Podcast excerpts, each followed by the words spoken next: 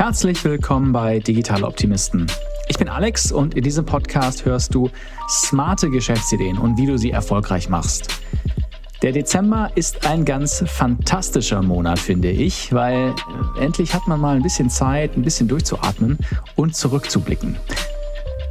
Hier bei Heroes Grow haben wir ein Podcast-Format, das den Rückblick ganz besonders einfach macht. Denn einmal im Monat reden wir mit drei Gründern über die Ups und Downs ihrer Startups. Michael, Ingmar und Antonia bauen ihre Startups ZebraCat, Hustle und Uplifted auf und wir sitzen auf dem Beifahrersitz.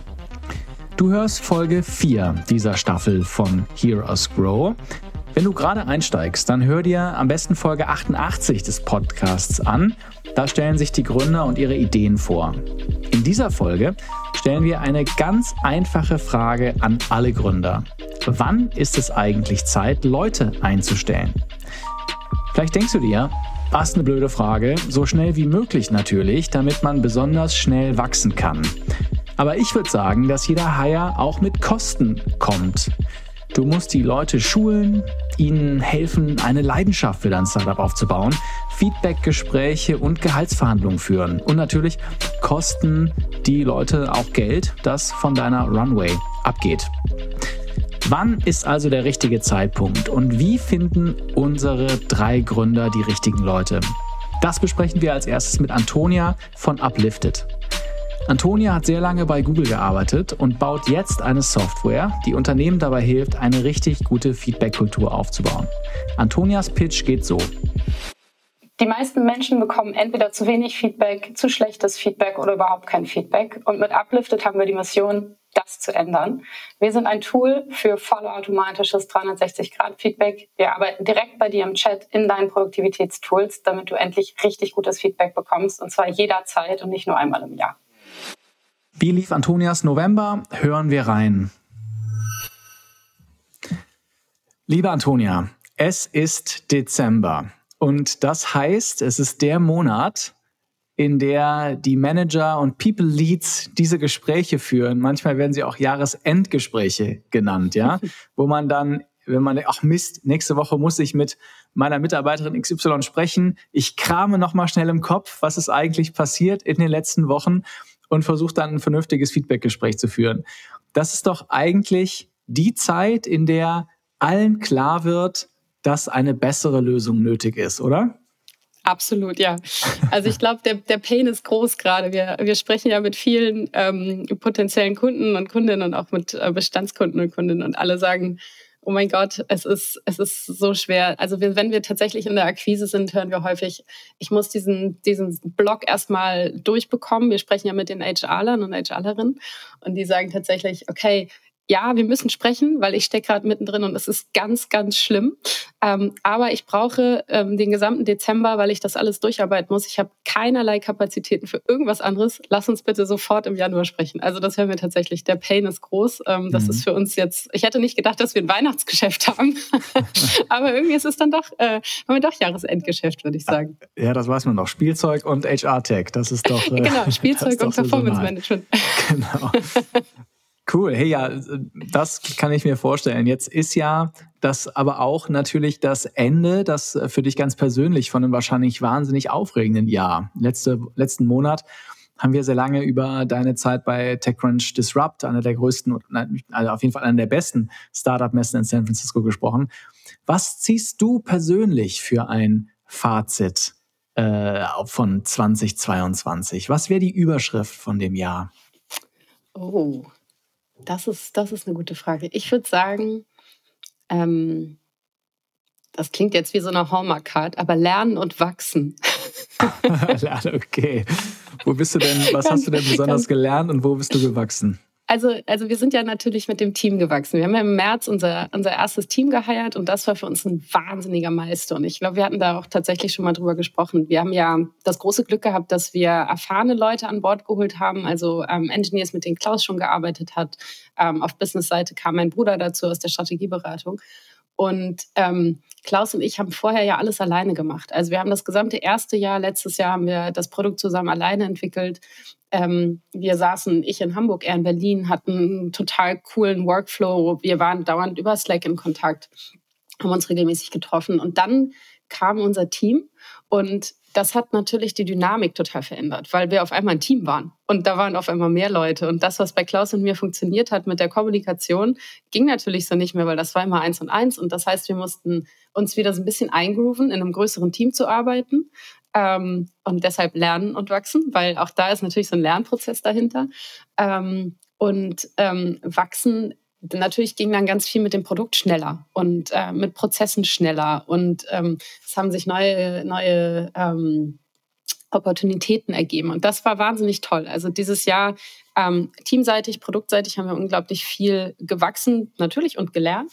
Ähm, und persönlich muss ich sagen, ähm, war es auch so ein Jahr. Ich meine, ich hatte ähm, in meiner Zeit bei Google habe ich schon Vorträge gehalten tatsächlich, aber dann war so ein großer Break drin. Durch meine Elternzeit und dann Covid hatte ich jahrelang keine Erfahrung mehr auf einer Bühne zu stehen und wieder irgendwie einen Vortrag zu halten. Und das ging dieses Jahr wieder los. Und ähm, ich habe wieder gemerkt, wie viel Spaß mir das bringt und wie aufregend das ist und wie man da jedes Mal über sich hinauswächst und wieder was Neues lernt.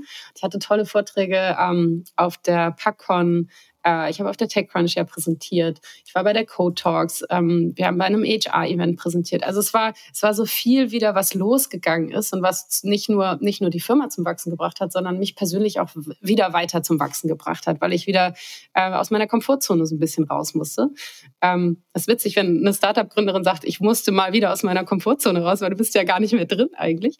Aber das war dieses Jahr cool, weil das wieder so ähm, ja, so neue, ungewohnte Sachen waren, auf die man sich wieder neu einlassen konnte und wo man wieder gemerkt hat, ja, cool, das, das funktioniert auch richtig gut.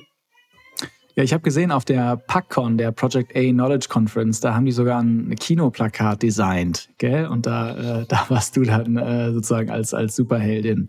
Äh, ja, Fun Fact, ich habe hm. das äh, zugeschickt bekommen, netterweise. Und Ach, cool. ähm, das hängt jetzt gerahmt in meinem Büro, weil ich natürlich total stolz darauf bin. Ich meine, wer hat schon ein Kinoplakat von sich? Das ist ja cool. Ja, das, ja. Ist echt, das war echt eine schöne, schöne Sache. Also ich finde, ich wollte dir eine Sache mit dir teilen, äh, Antonia. Das ist jetzt wirklich völlig out of the blue. Ja, ich bin gespannt, was du dazu sagst. Äh, ich habe ähm, gestern habe ich Wrapped geguckt. Das ist also das von Spotify. Da, da, da fassen mhm. die dein Jahr zusammen. Vielleicht kennst du das, ne? Die machen dann so einen ja. Jahresrückblick. Was war der, äh, der Künstler, Künstlerin, die du am meisten gehört hast? Und ich habe mich so, und das ist so eine tolle Sache, dieses Wrapped, weil das, weißt du, das, das so ein schöner Jahresrückblick. Du guckst zurück und ganz viele Leute teilen das, ja, weil sie irgendwie da eine, ein, ein warmes Gefühl dann haben, weil das irgendwie ihr Jahr zusammenfasst oder mit äh, Erinnerungen verbunden ist. Und ähm, weißt du was, vielleicht ist es eine fixe Idee, aber könntet ihr sowas nicht auch machen, irgendwann mal in einer voll ausgebauten Form? So mein Jahr bei Firma XY weil ihr sammelt doch eigentlich ähm, alle möglichen Feedbacks. Und wenn ihr dann noch irgendwelche Fotos von Team-Events hättet oder sowas, dann wäre das so wrapped mein Jahr bei Firma XY. Und ich bin mir sicher, das würden Leute mal posten und dann würde man Employer ja, Branding. Das ist, äh, das ist äh, cool.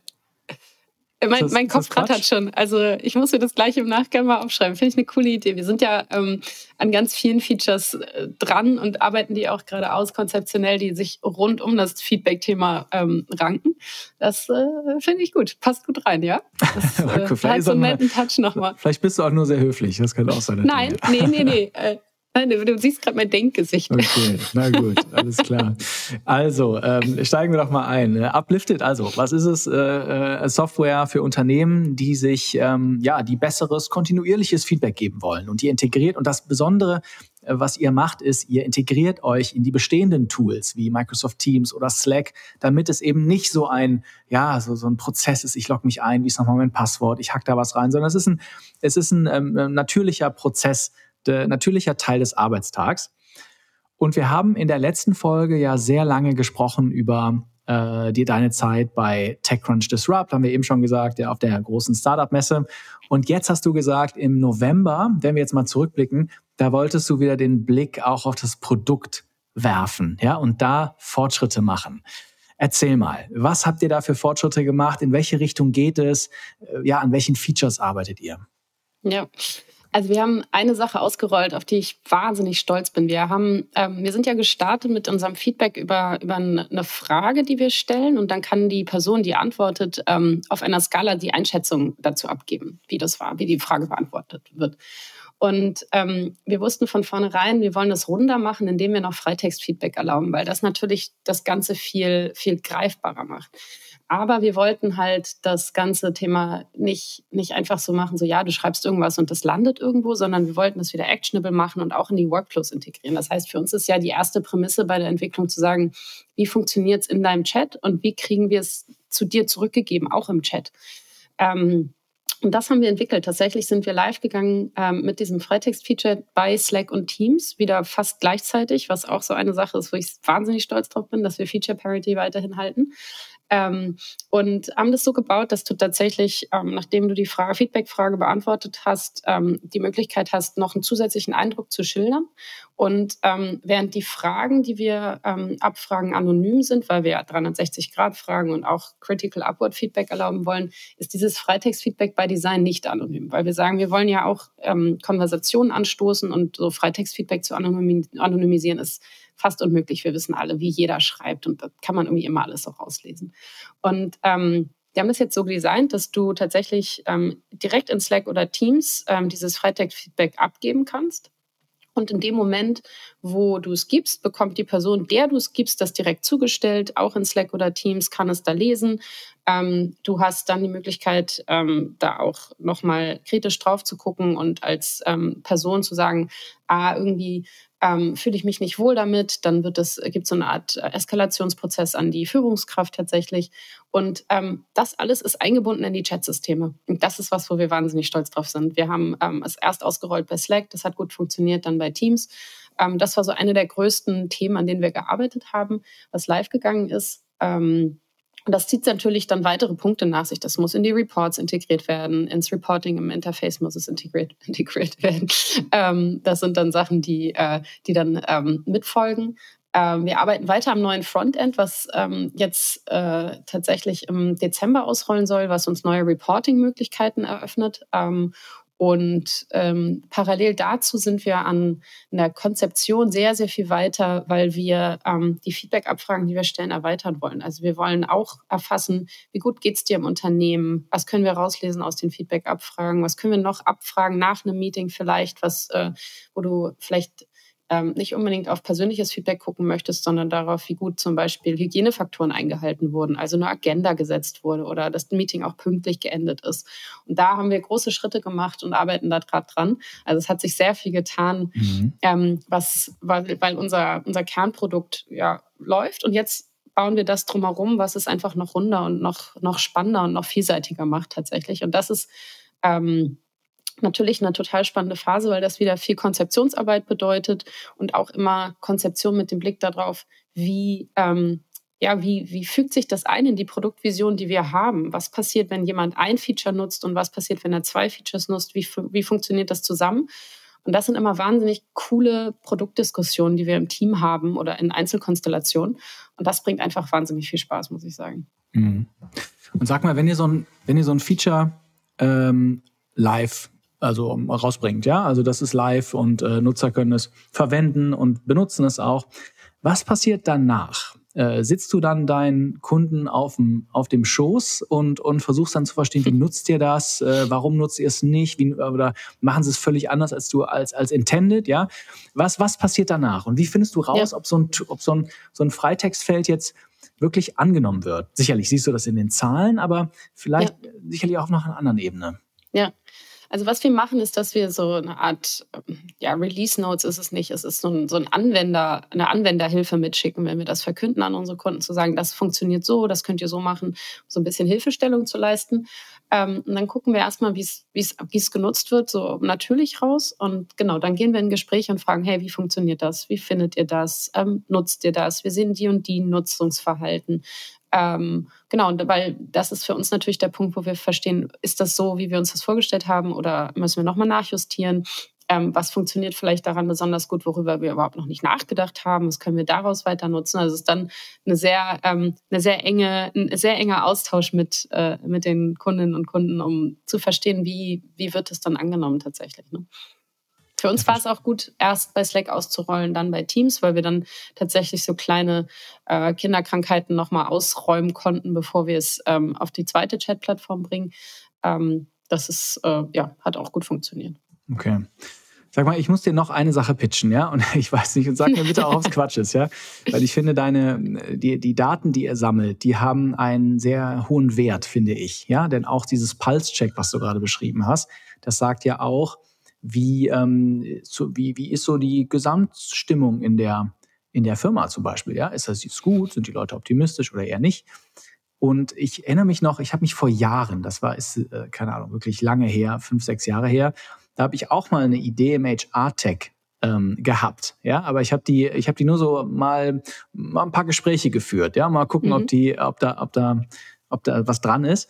Und ich habe damals in den paar Gesprächen, die ich geführt habe, fünf, sechs, habe ich, habe ich rausgefunden, dass der größte Pain für die Personaler eigentlich ist, die Personen zu identifizieren, die churnen wollen, also die eigentlich die Firma mhm. verlassen wollen, ja.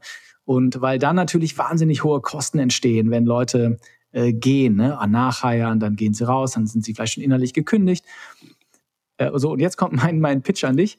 Ist es, könntet ihr nicht auch aus den Daten mit ein bisschen Magie vielleicht äh, auch rauslesen, wer, welche Personen auch churnen wollen, also die Firma verlassen wollen? Und könnte das nicht auch ein Feature sein, was, was einen hohen Wert hätte für, für, die, für eure Kunden, die HR-Managerinnen und Manager? Ähm, du sprichst, hast gute Ideen. Also wir sollten nochmal offline sprechen.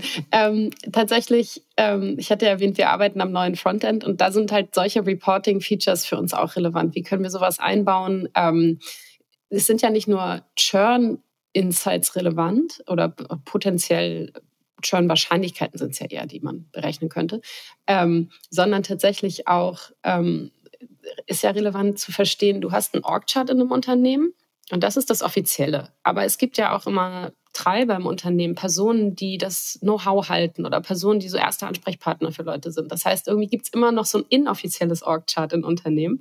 Auch das sind Informationen, die super relevant sind. Also wer, wer wird eigentlich immer gefragt, wenn es um irgendwas geht? Wer ist denn überhaupt Know-how-Träger oder Know-how-Trägerin? Ähm, also da haben wir ganz, ganz viele Ideen tatsächlich, was wir, was wir so peripher auswerten können und zur Verfügung stellen können, tatsächlich, um Zusammenarbeit und Entwicklung zu erleichtern, tatsächlich. Ja. ja, das ist total spannend, weil dann ist es ja auch, welche Mitarbeiter muss ich besonders halten, ja, weil sie halt äh, Wissensträger sind und äh, oder in, auf dem Fast Track stecken oder sowas, ja. Total interessant. Also ich, ich, ja. ich, ich finde es immer in, den Modell, in deinem Modell finde ich es besonders interessant, die Frage zu stellen, wozu kann man die Daten noch verwenden? Weil ihr habt dann wirklich eine unheimlich interessante Datenpool, weil ihr wisst, wer spricht mit wem, äh, wer bewertet wie, wer bewertet wen wie, so und, äh, und so weiter. Naja, gut, lass uns, was ist denn schiefgelaufen in, im, im Monat November? Was, was waren die Lows? Also mein persönliches Low waren diese letzten zwei Wochen Krankheit, ehrlich gesagt. Ich, äh, oh die ganze Familie lag krank, ich äh, lag flach, ich lag flach, äh, irgendwie ist alles hängen geblieben.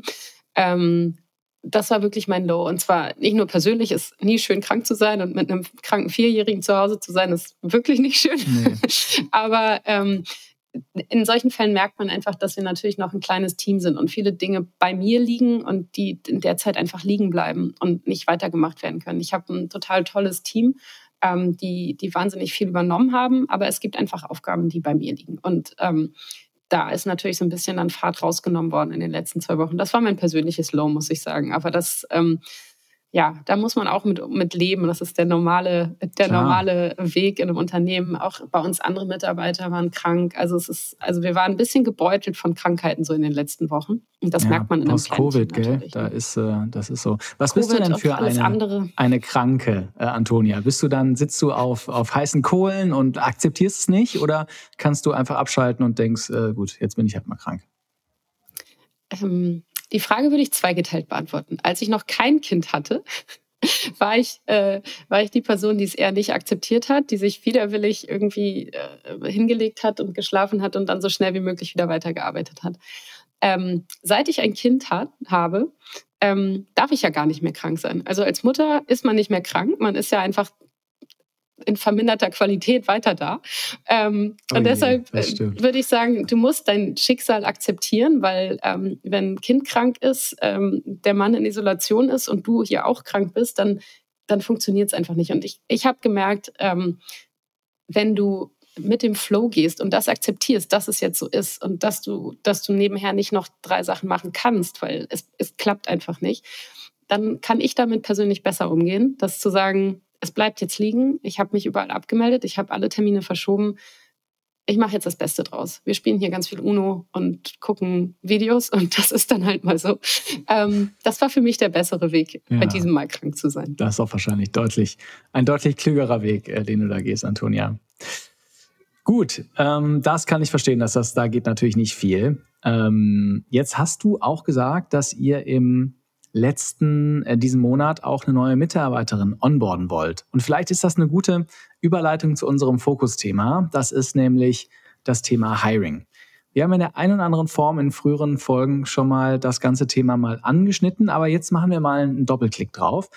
Vielleicht nimmst du uns mal mit. Also ich glaube, man muss wahrscheinlich ein bisschen trennen zwischen Leuten, die auf der Tech-Seite, die man einstellt, weil man da schlicht auch Skills äh, einstellen muss, ja, und auf der, auf der Sales oder auf der, also auf der Building It Seite und auf der Selling It Seite. Ich finde es ein bisschen andere Logik hier, ne? zumindest in meinem Kopf.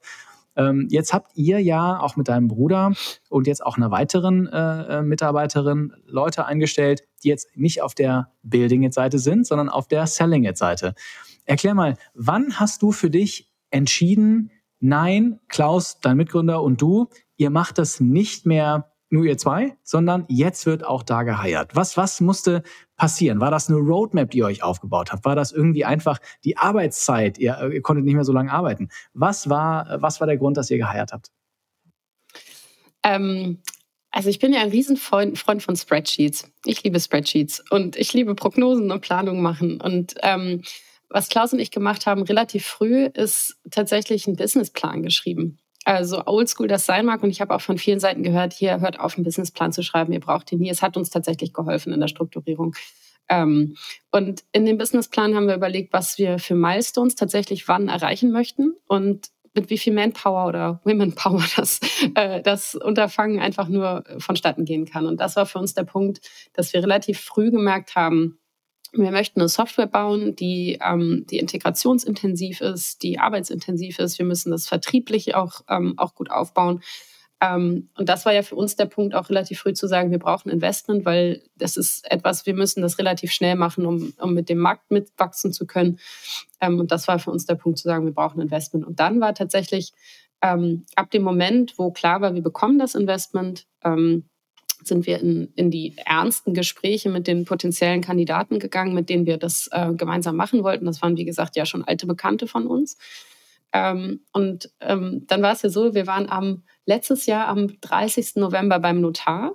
Ähm, und der erste Anruf nach dem Notar ging an die potenziell zukünftigen Mitarbeitenden zu sagen, mm. jetzt kündigen, mm. ähm, damit tatsächlich dann äh, ja die, die drei Monate ja, einfach äh, nicht noch nicht, nicht sich noch einen Monat nach hinten geschoben haben. Ähm, das heißt, diese, diese erste Welle an, an Hires am ersten Team, das war ein bisschen No-Brainer, weil das war für uns klar, wir brauchen ein Team, wir wollen ja wachsen, wir haben dafür Investment bekommen. Ähm, und dann war auch relativ zügig für uns ja klar, wer soll das sein? Das waren Leute, wo wir wussten, die haben die Skills und die haben auch den, das Mindset und die sind einfach auch gute Personen, mit denen möchten wir zusammenarbeiten. Das ist ja auch ein wichtiger Faktor. Ähm, und jetzt bei der Mitarbeiterin, die wir vor dieses Oktober ist sie angefangen, eingestellt haben, war das ein bisschen anders, weil, ähm, wie gesagt, ich mag Spreadsheets, wir haben eine gute Planung, wir haben gutes Forecasting. Ähm, und uns war eigentlich klar, wann wir die nächsten Personen heiren wollen. Und dann kam aber eine Gelegenheit. Sie hat sich beworben bei uns und wir haben gemerkt, das ist ein cooles Profil, das könnte gut passen. Ähm, und dann sind wir tatsächlich in den Austausch mit den Investoren und Investorinnen gegangen, zu sagen, bringt uns das was? Was sind die Kosten dieses vorgezogenen Hires? Was sind ähm, die Vorteile, die wir daraus bekommen? Wo werden wir schneller? Ähm, wieder Spreadsheets. Ähm, dann haben wir verschiedene Szenarien erstellt, um zu gucken, was hat das für Auswirkungen tatsächlich. Und ähm, darauf basierend haben wir eine Entscheidung getroffen, zu sagen, ja, wir machen das jetzt. Ähm, ich glaube, äh, ja, so rigide es manchmal klingt, zu sagen, ja, Planung, Planung, Planung und Forecast und so. Wenn man das nutzt als Tool, um sich Flexibilität zu ermöglichen, weil man versteht, was, was bestimmte Entscheidungen für Auswirkungen haben, dann ist das, glaube ich, was sehr Gutes. Verstehe. Das gibt die Struktur, aber dann die Offenheit haben, um auch ad hoc äh, einstellen zu können, wenn sich eine, eine Chance ergibt. Was sind für dich die größten Pain Points beim Hiren? Und ich gebe dir drei zur Auswahl. Ja, ist es dass mh, natürlich noch nicht so viele Leute Uplifted kennen. Ja, also äh, Google kennt jeder, aber Uplifted natürlich noch keiner. Das heißt, wie, wie wird man überhaupt wahrgenommen? Ist es genau das Gegenteil, gute Kandidaten aus einfach der Masse an Bewerbungen rauszufiltern? Oder ist es äh, dritte, äh, dritte Möglichkeit, den Deal zu closen? Also wenn du jemanden hast, wie überzeugst du sie dann auch wirklich zu kommen? Weil ihr wahrscheinlich weniger zahlen könnt natürlich als jetzt ein etabliertes Tech-Unternehmen. Äh, oder ist es was völlig anderes? Also ich würde sagen, dein zweiter Punkt, der ist es auf keinen Fall. Wir, also zu sagen, es sind so viele Kandidaten, da jetzt die Person rauszufinden, weil wir sind ja immer noch in einem Bewerbermarkt. Klar, es gab die großen Tech-Layoffs, das ändert sich vielleicht jetzt, aber, aber das, das durchschnittsdeutsche kleine mittelständische Unternehmen würde, ist meiner Meinung nach immer noch da und sagt, ich brauche gute Leute, wie finde ich die denn eigentlich? Ähm, und dein erster Punkt zu sagen, die Leute kennen Uplifted noch nicht genug, ich glaube, das würde ich schon sagen, ist ein Thema, einfach weil wir natürlich, wie gesagt, in einem Bewerbermarkt bewerben wir uns ja auch um die Mitarbeitenden. Und ähm, die haben andere Opportunitäten, die sie auch vielleicht nutzen könnten. Ähm, und da tatsächlich die Begeisterung für das Produkt und für uns als Team zu schüren, das ist die größte Aufgabe, würde ich sagen, in diesem Bewerbungsprozess, auch jetzt, wenn wir zukünftig ähm, weitere Personen heiren, das, das gut hinzubekommen, dass wir zeigen, warum, warum ist das cool, bei uns zu arbeiten. Nicht nur bauen wir ein wahnsinnig cooles Produkt, sondern auch ein Produkt, was was Mehrwert liefert ähm, es fragen ja auch immer alle nach dem Why. Ich glaube, wir haben ein cooles Why. Wir wollen Leuten dabei helfen, sich zu entwickeln. Das ist ein gutes Why, glaube ich, hinter dem man sich gut stellen kann.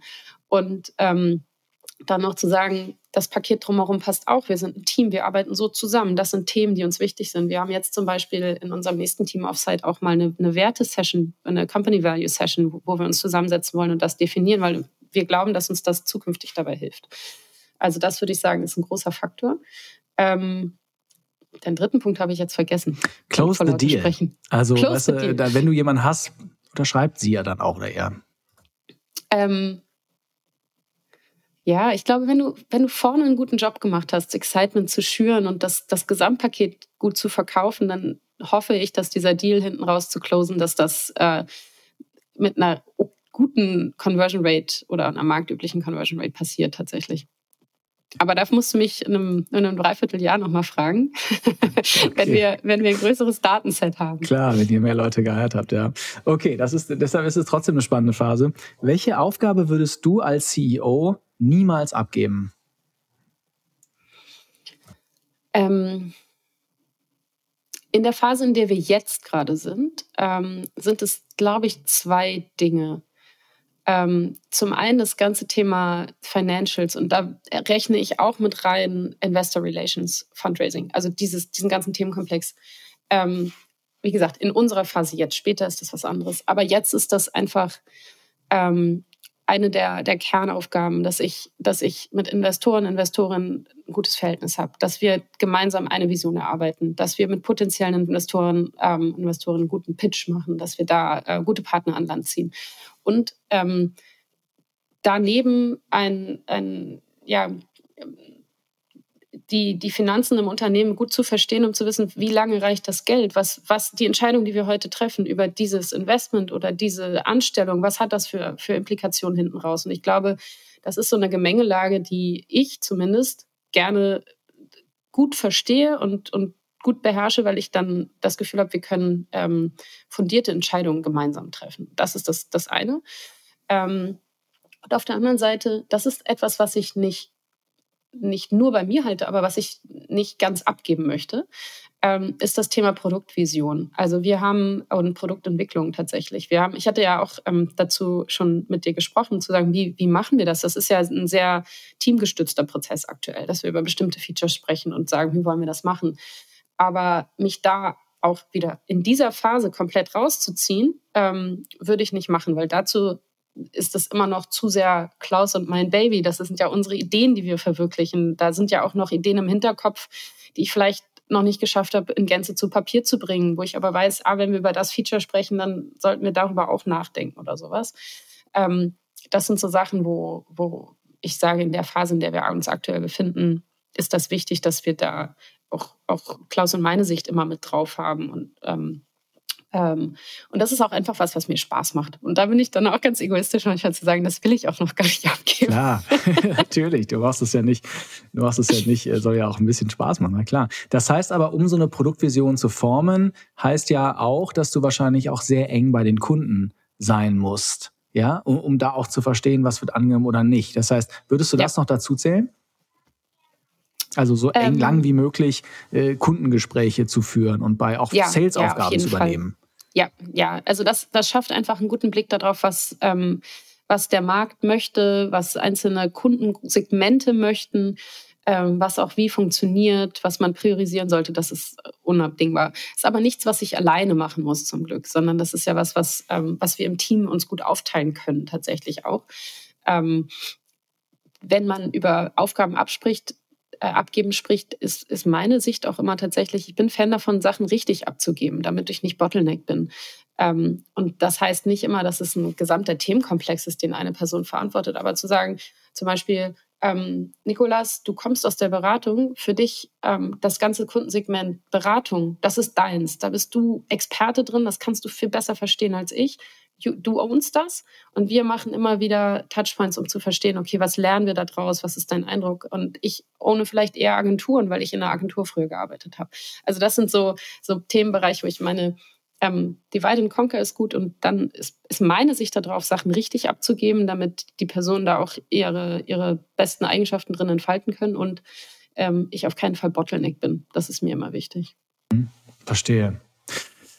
Mensch, Antonia, es geht mir mit dir immer so, wir könnten immer noch äh, viel länger reden als, äh, als, als eigentlich die halbe Stunde, auf die wir uns konzentrieren wollen. Sonst werden die Folgen immer so lang, weißt du? Deshalb versuche ich es eine halbe Stunde zu machen.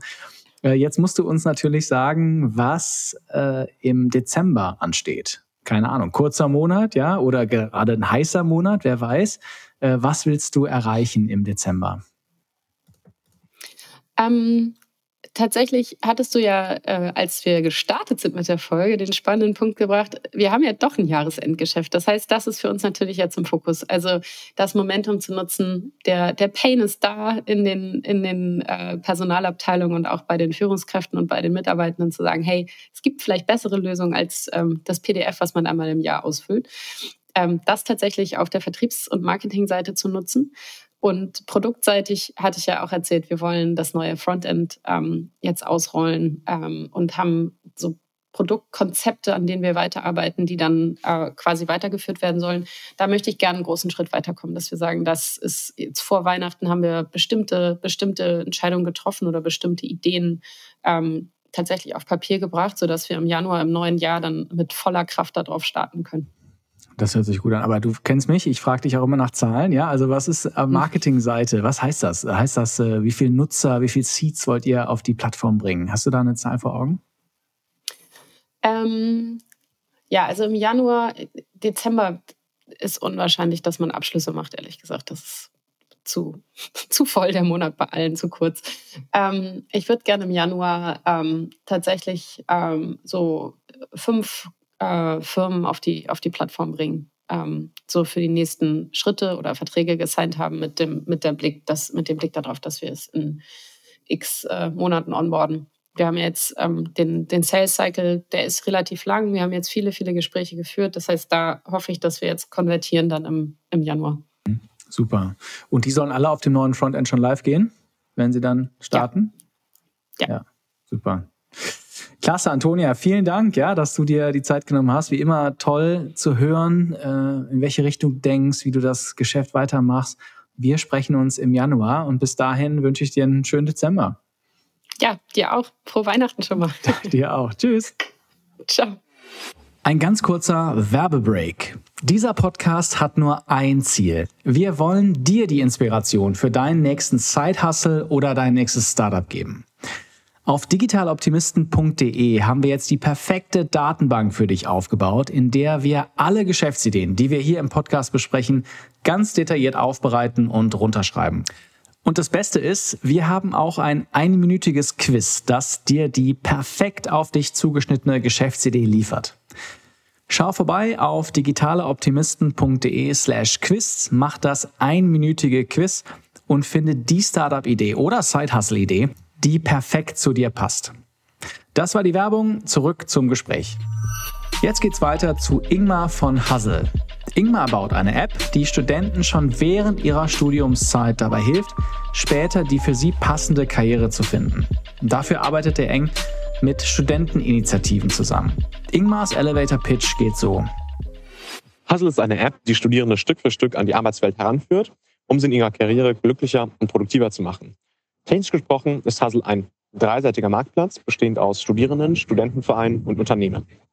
Für Studierende ist Hustle ein Karrierebegleiter, für Studentenvereine ein CRM und für Arbeitgeber eine Recruiting-Lösung, die über normale Jobpostings hinausgeht. Hören wir rein, wie es für Ingmar im November lief. Ingmar, willkommen zur vierten Folge Heroes Grow. Und der Hintergrund hat sich schon wieder verändert. Das heißt, du bist diesmal nicht in Lissabon, aber wo steckst du? Nicht in London? Dieses Mal bin ich tatsächlich zu Hause in München, bei mir in der Wohnung.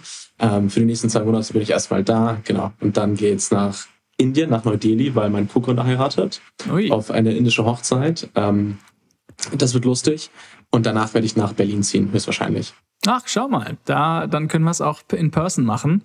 Äh, indische Hochzeit finde ich cool. Da habe ich nur coole Sachen, dass die feiern doch so wahnsinnig lange, oder? Äh, äh genau. Zumindest nach mehrere, mehrere Vorevents vor der Hochzeit, äh, ganz viele Leute, ganz viel feiern. Das wird lustig, ja. okay. Und sag mal, du bist in München, das heißt, da kommt die halbe WM-Truppe her. Wir nehmen hier mitten während der WM auf. Bist du, bist du Fußballfan? Ich sehe ich seh kein Bayern, ich sehe kein Plakat von Thomas Müller im Hintergrund. Ich mag Thomas Müller und ich bin großer Fußballfan. Ich bin Bayern-Fan tatsächlich. Ich habe als Kind viel Fußball gespielt die ganze Zeit. Ähm, aber ich, ich verfolge jetzt, also die WM, die jetzige jedenfalls verfolge ich nicht so wirklich. Ich stehe nicht, äh, ich stehe nicht dahinter. Ähm, ich schaue mir mal ein paar Mal so Highlight-Videos an, irgendwie auf YouTube, ähm, wenn Deutschland gespielt hat, aber sonst, sonst eher nicht. Ich fühle es nicht ja. so richtig dieses Jahr. Ja, es geht mir ähnlich. Ich habe das beim ersten Spiel gegen Japan, da habe ich, äh, das habe ich gar nicht verfolgt. Da, da habe ich, weißt du, da habe ich den Fernseher, da habe ich das iPad angemacht und ich habe einfach gar nichts gespürt. Weißt du, früher, ich war auch großer mhm. Fußballfan.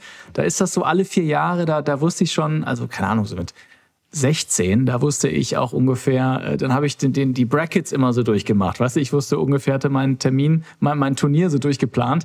Mhm. Und das war so magisch, weil es nur alle vier Jahre ging. Und ja. das, das ist so ein bisschen weg. Das, das stimmt, ja.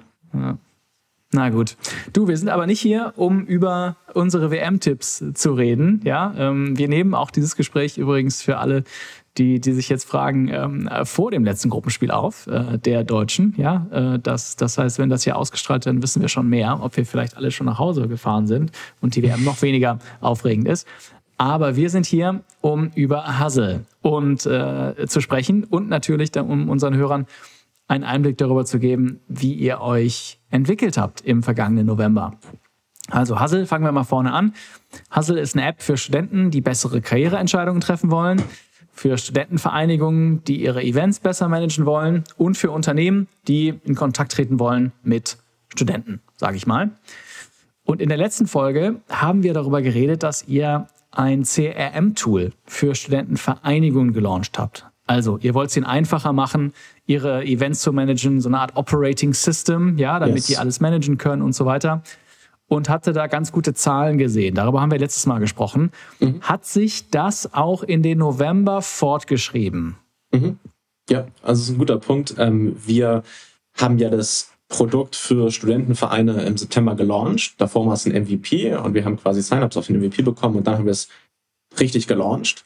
Und jetzt geht es quasi in der ersten Phase erstmal darum, auf eher, ähm, würde ich sagen, einem kleineren Volumen, also wir arbeiten gerade mit ungefähr 40, 50 Studentenvereinen zusammen, auszutesten, ähm, ob die wirklich richtig aktiv sind im Produkt und locked in sind in dem Produkt. Weil jetzt haben wir noch, wir können viel iterieren und es ist viel besser, wenn man es quasi mit wenigen macht und erst dann skaliert.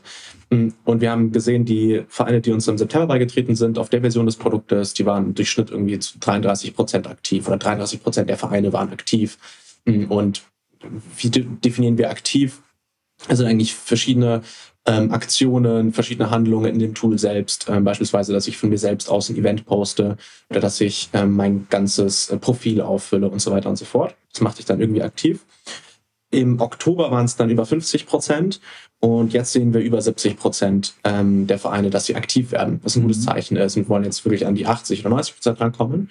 Mm, und sobald wir das geschafft haben, das sind noch ein paar Feature, die wir jetzt ausbauen müssen oder ein paar neue sogar, die wir noch bauen bis zum Jahresende, gehen wir in die Skalierung von dem Tool über Studentenvereine. Du hast mich auch, glaube ich, bei der letzten Aufnahme oder sogar die vorletzte, ich weiß nicht, bei der ich in Lissabon war, ähm, äh, höflich darauf hingewiesen, ne, dass es doch smarter wäre, über die Studentenvereine zu gehen und zu skalieren und dann eben an die Studierenden ranzukommen.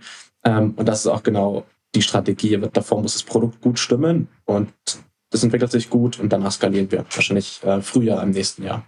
Mhm. Ja, verstehe. Ja, du musst verstehen, irgendwann, ich finde halt dieses, diesen Angle, diesen Winkel, den ihr habt auf diese, auf diese Studentenvereinigung, den finde ich so interessant und die, äh, deshalb ist es auch für mich spannend zu sehen, dass die Nutzungsrate bei den Studentenvereinigungen sich erhöht. Das ist ja mhm. also die Retention. Ja, das wird genau. ja bedeuten, dass die was, dass die, wie du es gesagt hast, ja, dass die einen Wert sehen, dass die das häufiger auch benutzen.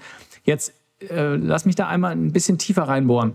Das heißt, Nutzen ist ja das eine. Ja, also wenn du jetzt sagst, 70 Prozent, 80 Prozent sollen das Produkt nutzen, aber seht ihr dann auch, dass diese Studentenvereinigungen, die dann auf der Plattform sind, dann all ihre, äh, all mhm. ihre Member da verwalten, weißt du, oder all ihre Events da hosten. Also wie, äh, wie tief geht ihr mit den einzelnen Studentenvereinigungen? Genau, das ist auch ähm, ein sehr guter Punkt. Ähm, Im Endeffekt, wir stehen ja vor der Herausforderung, quasi möchten eine irgendwie einen organischen Wachstumspfad uns bauen über Studentenvereine zu den Endnutzern, also zu deren Membern hin. Das heißt, wir müssen Features an dieser Schnittstelle zwischen Studierenden und Studentenvereinen bauen. Und Features an dieser Schnittstelle, die organisch im Produkt Studierende, also Member von den Vereinen auf Hustle bringen, ähm, können wir dann erst bauen, wenn das Produkt selbst so viel Wert für Studentenvereine hat, dass sie es aktiv nutzen, weil sonst bringen uns die Features auch nicht. Mhm. Ähm, ein Feature, das beides macht, also das sowohl das Produkt nutzbar macht und ähm, für Studentenvereine nutzbar macht und Studentenvereinen vielen Wert gibt, aber auch Nutzer auf unsere Plattform bringt, also deren Member, ist beispielsweise dieses Event-Sharing-Feature. Das heißt, wenn ich jetzt Marketing-Manager bin bei einem dieser Studentenvereine und ein Event posten, kreieren möchte, mache ich das über das Tool. Ähm, dann wird das über verschiedene Plattformen äh, gemultipostet, also auf LinkedIn, Instagram, Facebook und so weiter. Und alle Bewerber kommen über diese Plattformen dann wieder auf Hustle zurück. Das heißt, für das Studentenverein ist es sehr einfach mhm. und die nutzen das Feature deswegen. Und wenn ich jetzt ein Member bin, dann würde ich über einen Instagram-Post von meinem Studentenverein auf das Event ähm, hingewiesen werden, dann klicke ich auf den Link und komme darüber auf Hustle und kann mich dann ähm, bei Hustle anmelden. Das ist also ein Feature, das sitzt an dieser Schnittstelle, aber auch eins, das dem Studentenverein direkt Mehrwert bringt ähm, und die quasi in das Produkt reinlockt. Und darauf bauen wir jetzt auf. Das heißt, die nächsten Feature kommen jetzt Stück für Stück dran, die vielleicht jetzt den Studentenverein nicht den riesengroßen Mehrwert bringen. Also wenn wir jetzt uns in die Studentenvereine reinversetzen, aus der Perspektive von denen, die das Produkt aktiver nutzen, würden wir vielleicht andere Features priorisieren. Das müssen wir jetzt aber nicht mehr, weil die es eben schon aktiv nutzen. Ähm, jetzt können wir quasi auf diese Growth-Features gehen, die an der Schnittstelle sitzen, die uns wirklich den Pfad von du bist ein Member von einem Studentenverein ähm, zu du bist ein Hustle-Endnutzer, diesen organischen Pfad äh, bauen. Und da, das machen wir gerade und du hast nach, ähm, danach gefragt, wie erfolgreich ist das? Wir haben bis jetzt eine Zahl und zwar zu diesem, zu diesem Event-Sharing-Feature ähm, können wir sagen, dass 10% aller Members, die sich eine Eventseite, die von einem Studentenverein über Hustle gepostet wurde, anschauen, konvertieren zu einem Hustle-Nutzer und zwar direkt von dieser Eventseite raus. Das schließt alle, ähm, das schließt alle aus, die erst auch noch später konvertieren. Also ein ein Fall wäre beispielsweise, ich bin Student, ich sehe, mein Verein hat was gepostet auf Instagram, ich klicke auf den Link ähm, und sehe einfach nur die Eventseite. Ich registriere mich nicht, ich sehe sie einfach nur. Ähm, dann ist die Wahrscheinlichkeit, dass ich ein Hustle-Endnutzer werde, liegt bei 10% gerade. Sagen wir, ich gehe dann noch aufs Event und äh, bekomme dann die Bestätigungs-E-Mail von Hustle. Ähm, die, die sich dann die dann Hustle-Endnutzer werden, die tracken wir noch nicht. Das heißt, die kommen noch nicht in die Zahlen mit rein. Das heißt, aber sofort sind es quasi schon 10 Prozent, die, die so konvertieren. Und darauf bauen wir jetzt eben Stück für Stück auf. Okay. Was ist eine gute Zahl? Also 10 Prozent, das hört sich jetzt, ich, ich habe natürlich keinen Vergleichswert, ja, das hört sich jetzt nicht so schlecht an erstmal. Äh, was wollt, was, also wir, wir, du redest auch oft von so viralen Momenten, ja, das steht ja genau darauf ein. Also was ist so eine Zahl, wo du sagen würdest, jetzt, jetzt haben wir es geknackt?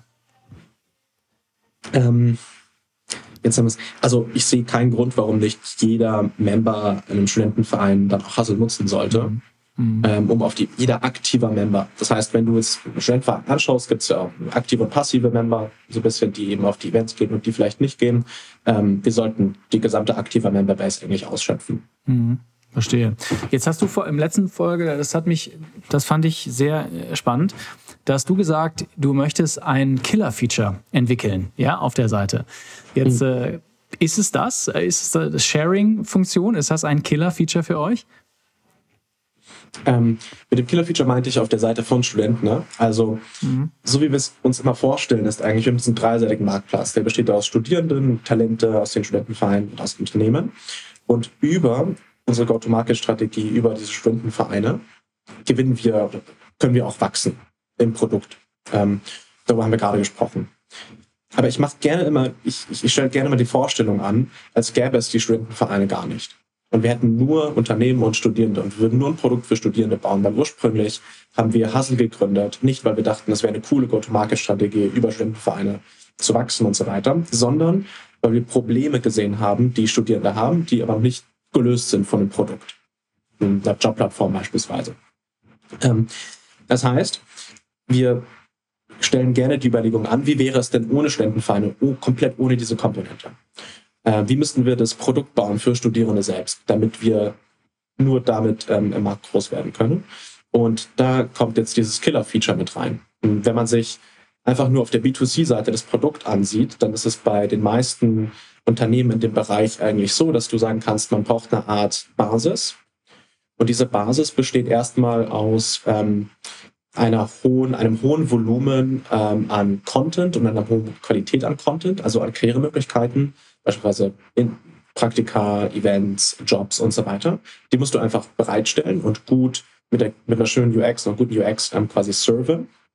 Ähm, und auf diesem Fundament kannst du dann aufbauen. Aber erst wenn du das geschaffen hast, kannst du andere Features aufbauen, beispielsweise so ein Killer-Feature, das dich wirklich differenzieren könnte von dem, von dem Wettbewerb. Und das ist das, woran wir parallel, weil wir haben ja unsere Entwicklerteams ähm, in Web-App und in Mobile-App quasi aufgeteilt, parallel auf der Mobile-App-Seite, also am studentischen Produkt, was, woran die arbeiten. Ähm, genau, und ähm, jetzt willst du wissen, was es ist, oder? Mhm, absolut. Ich, erstmal, ich verstehe deinen Punkt, ja. Also du sagst jetzt, wenn du jetzt in einer Fluglinie bist und du hast irgendwie das beste Bordessen, aber jede zweite Maschine stürzt ab, dann bringt dir das nichts, ja. Du brauchst ja, eine gewisse genau. Hygienekriterium. Du musst genau, nämlich sicher ja. sein und dann kannst du darauf tolle Sachen setzen. Und du sagst, bei euch ist das Content, ohne diesen tollen, das ist eure Kern-Value-Proposition, die muss da sein, aber da müsst ihr noch so kleine Türmchen draufsetzen. Und eins dieser Sachen, letztes Mal hatten wir ein schönes Beispiel, Pokémon Go. Ja, das war auch so ein Killer-Feature. Das war das erste, zumindest was im Massenmarkt Augmented Reality groß gemacht hat. Du konntest mhm. dann Pokémon live fangen. Und das war dann der Hack, dass man gesagt hat, wow, mind-blowing. Jetzt erzähle ich das meinen Freunden. Ja, das war so der Pokémon Go-Moment. Mhm. Und jetzt musst du natürlich erzählen, was, äh, was euer Killer-Feature ist. Ja, ähm, unser Killer-Feature. Ähm, ist wie bei oft irgendwie Features, die wir bauen, kommt von den Studenten selbst oder kommt aus dem Prozess, den wir ganz oft mit denen sprechen. Und ähm, wir waren letztens bei einem, oder das war im Oktober, als wir gelauncht haben, auf, auf einem Event und hatten einen Stand auf, bei dem Event und es sind ganz, ganz viele Studierende zu uns gekommen, die über Hustle zu dem Event gekommen sind. Also ein Studentenverein hat dieses Event-Sharing-Feature mit uns pilotiert, hat das über Hustle gemacht und die hatten über 1500 ähm, Gäste auf dem Event und Studenten, die gekommen sind. Und die sind alle an unserem Buch vorbeigekommen. Die haben davor eben Hustle schon mal irgendwo gesehen, weil sie sich über Hustle auf dem Event angemeldet haben. Wir standen hinter dem Buch und haben das auch genutzt, um ganz viel Feedback zu sammeln und einfach mit den, mit unseren Nutzern zu sprechen. Und da kam an dem Abend so oft, ähm, das ist etwas schon, was wir davor auch festgestellt haben, so oft der Punkt, dass Studenten nicht wissen, wie sie ihre CVs schreiben sollen, beispielsweise, ähm, dass sie gerne Hilfestellung hätten beim, beim Bewerben, ähm, dass sie unsicher sind, was beispielsweise, was eine Rolle heißt, was sie da genau machen ähm, und gerne einfach generell in, in, da, da der Hilfe oder da Guidance brauchen und das doch super cool wäre. Und dann haben wir uns überlegt, okay, wie, wie können wir das machen? Ähm, was, was, was können wir bereitstellen, um, um, um wirklich da den Mehrwert zu geben. Und die erste, Überlegung, die erste Überlegung ging in Richtung CVs. Das war, die Idee wäre quasi, ähm, warum bauen wir nicht diese, diese Datenbank auf, eigentlich an CVs von Studierenden, die mit den CVs erfolgreich einen Job gefunden haben, mhm. ähm, vielleicht einen begehrten Job auch. Und wie sieht es in verschiedenen Karrierepfaden, verschiedenen Industrien aus? Und danach könnten wir es ja clustern und dann eben Studierenden, die im Bewerbungsprozess oder vor dem Bewerbungsprozess stehen, das bereitstellen als mehr wieder Content. Also das zahlt auf diesen Hygienefaktor quasi Content eigentlich ein oder differenziert den noch mehr. Mhm. Ähm, dachte, okay, da, da, damit könnten wir eigentlich loslegen. Wir haben uns über CVs ein bisschen darüber ähm, Frage gestellt, wie, wie, wie sinnvoll ist es dann genau zu sehen, wo du davor warst, ist natürlich sinnvoll auch und ist natürlich auch spannend. Ähm, aber in erster Linie finde ich es auch, fänden wir es mal gut, die Struktur irgendwie, ähm, also die Keywords und so weiter, was da drin steht, die Struktur, wie der Aufbau ist und so weiter, den, das bereitzustellen. Das heißt, gerade sammeln wir ganz viele CVs, ähm, anonymisieren die oder anonymisieren die auch nicht, wenn die, wenn die Studenten das ähm, ähm okay finden und geben die dann im Produkt an, also in, in der App an äh, Studenten weiter oder machen die sichtbar für andere Studenten, die sich für eine Rolle bei dem Unternehmen interessieren. Mhm. Ähm, das heißt, wir bauen gerade, und das ist jetzt eine Komponente, und dann, dann, dann komme ich eigentlich zum Punkt.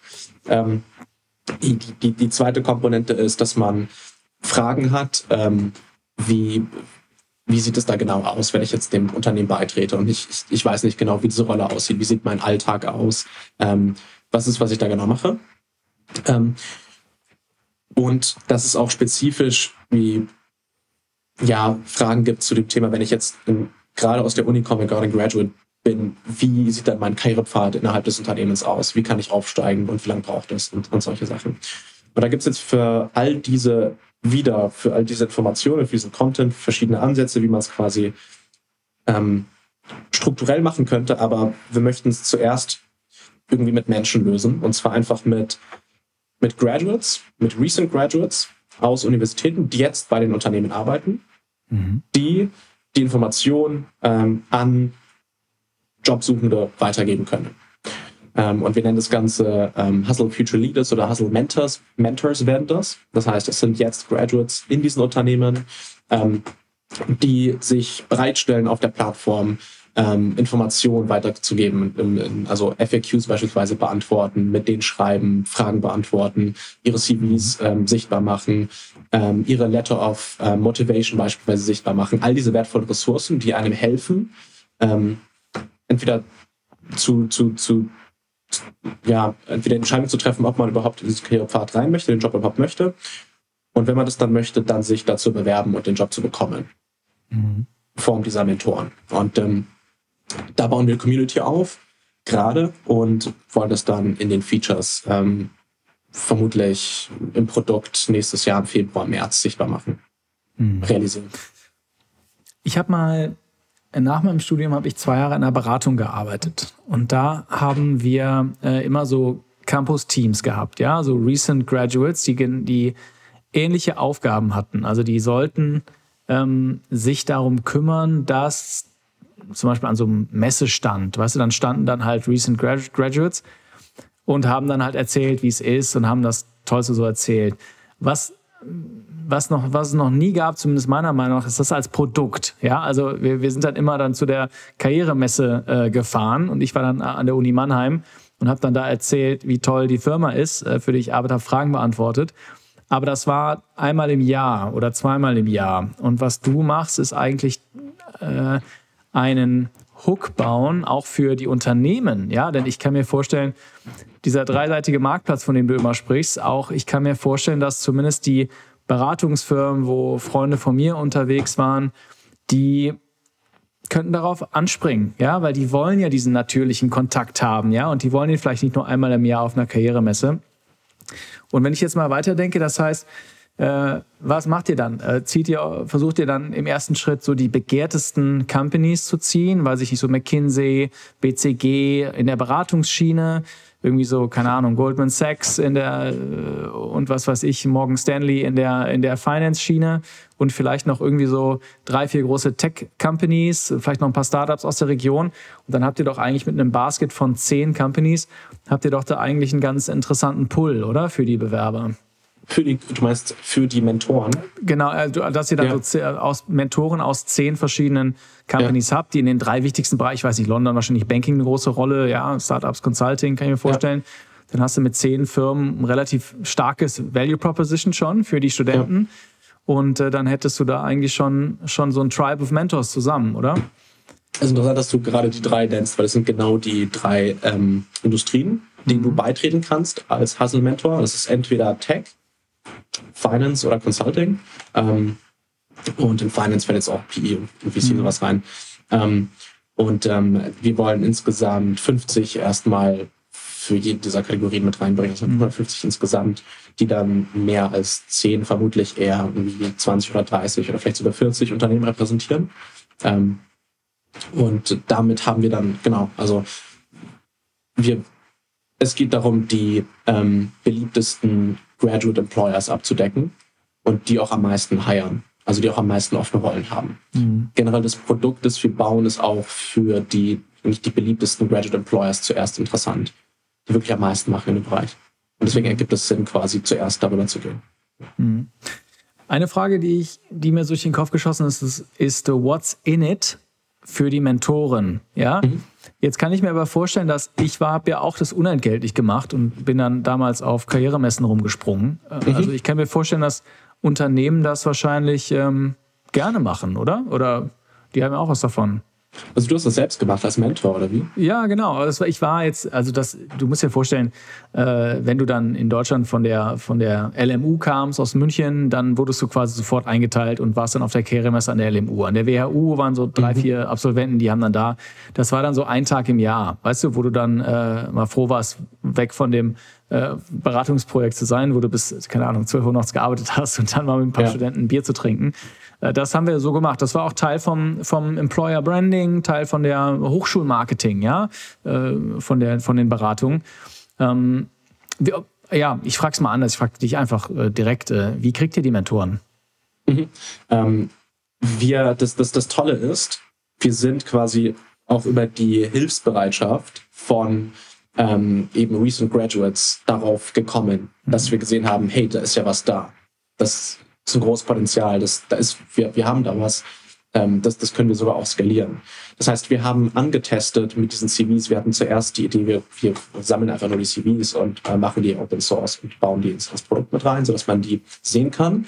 Ähm, dann haben wir einfach Recent Graduates in diesen äh, Firmen, ähm, die du da erwähnt hast, also Consulting, Banking und, und auch Tech-Firmen, gefragt, wärt ihr bereit, den CV zu teilen? Und dann kam zurück, ja, klar. Zuerst mal ich hätte also ziemlich counter. Ich, ich, dachte, ich dachte nicht, dass sie so bereit sind, das mhm. zu ähm, Und dann kam sogar als, als darauf noch, ähm, aber wäre es nicht sinnvoller, wenn wir noch, wenn ich noch in einer anderen Kapazität helfen könnte, beispielsweise okay. Fragen beantworten. Mhm. Wow. Ja, also ähm, es gibt, du, ich, ich würde sagen, wenn, also wenn du einen Pool hast an Recent Graduates, die bei diesen Unternehmen sind, die fähig wären, ähm, neuen, ähm, also Jobsuchenden quasi irgendwas, irgendwas, Informationen zu teilen, zu helfen und so weiter, diesen Pool hättest, dann würde ich grob schätzen, dass 20 Prozent aus diesem Pool bereit sind, das einfach so zu tun, weil sie, ähm, weil, weil sie Freude daran haben, anderen zu helfen. Mhm. Und ähm, ist auch gewissermaßen so, dass man Freude daran hat, anderen zu helfen. Auch vor allem dann, wenn es quasi darum geht, dass es auch ein bisschen den Status auch irgendwo validiert, also dass du noch nach, nach oben pitcht und quasi, hey, wie, wie hast du das geschafft? Das, das ist auch, das ist auch etwas. Ähm, und dann ist so die, auch die Frage, wie kriegen man die, acht, die, die, die restlichen 80 Prozent oder vielleicht 50 Prozent davon oder 40 Prozent, ähm, die das nicht nur so intrinsisch machen würden. Und äh, da bieten wir die Benefits von der Community selbst. Das heißt, wenn du Teil von Hustle Future Leader wirst, ähm, dann bist du eben Teil dieser Community. Und hm, wir helfen uns gegenseitig in dieser Community. Ähm, das sind Young Professionals. Ähm, für diese Young Professionals haben wir dann wiederum ähm, Karriere, ähm, exklusive Karriere-Events beispielsweise oder exklusive Events, die wir ähm, bereitstellen mit Unternehmen ähm, oder wo mhm. Studentenvereine äh, zusammenkommen und die organisieren für diese Community. Und du hast eben äh, Vorteile dadurch, mhm. ähm, äh, die, die dir so eine Community gibt. Ja. Ja, ein paar ganz spannende Sachen drin für, für, für alle Hörer, äh, auch für mich. Also ich finde erstens, dass, äh, wie ihr das gemacht habt, also get out of the building, ja, und sprecht mit den Leuten, als ihr einmal ein Event hattet mit 1500 Leuten, die halt Kontakt hatten mit euch, da dazu darüber zu reden.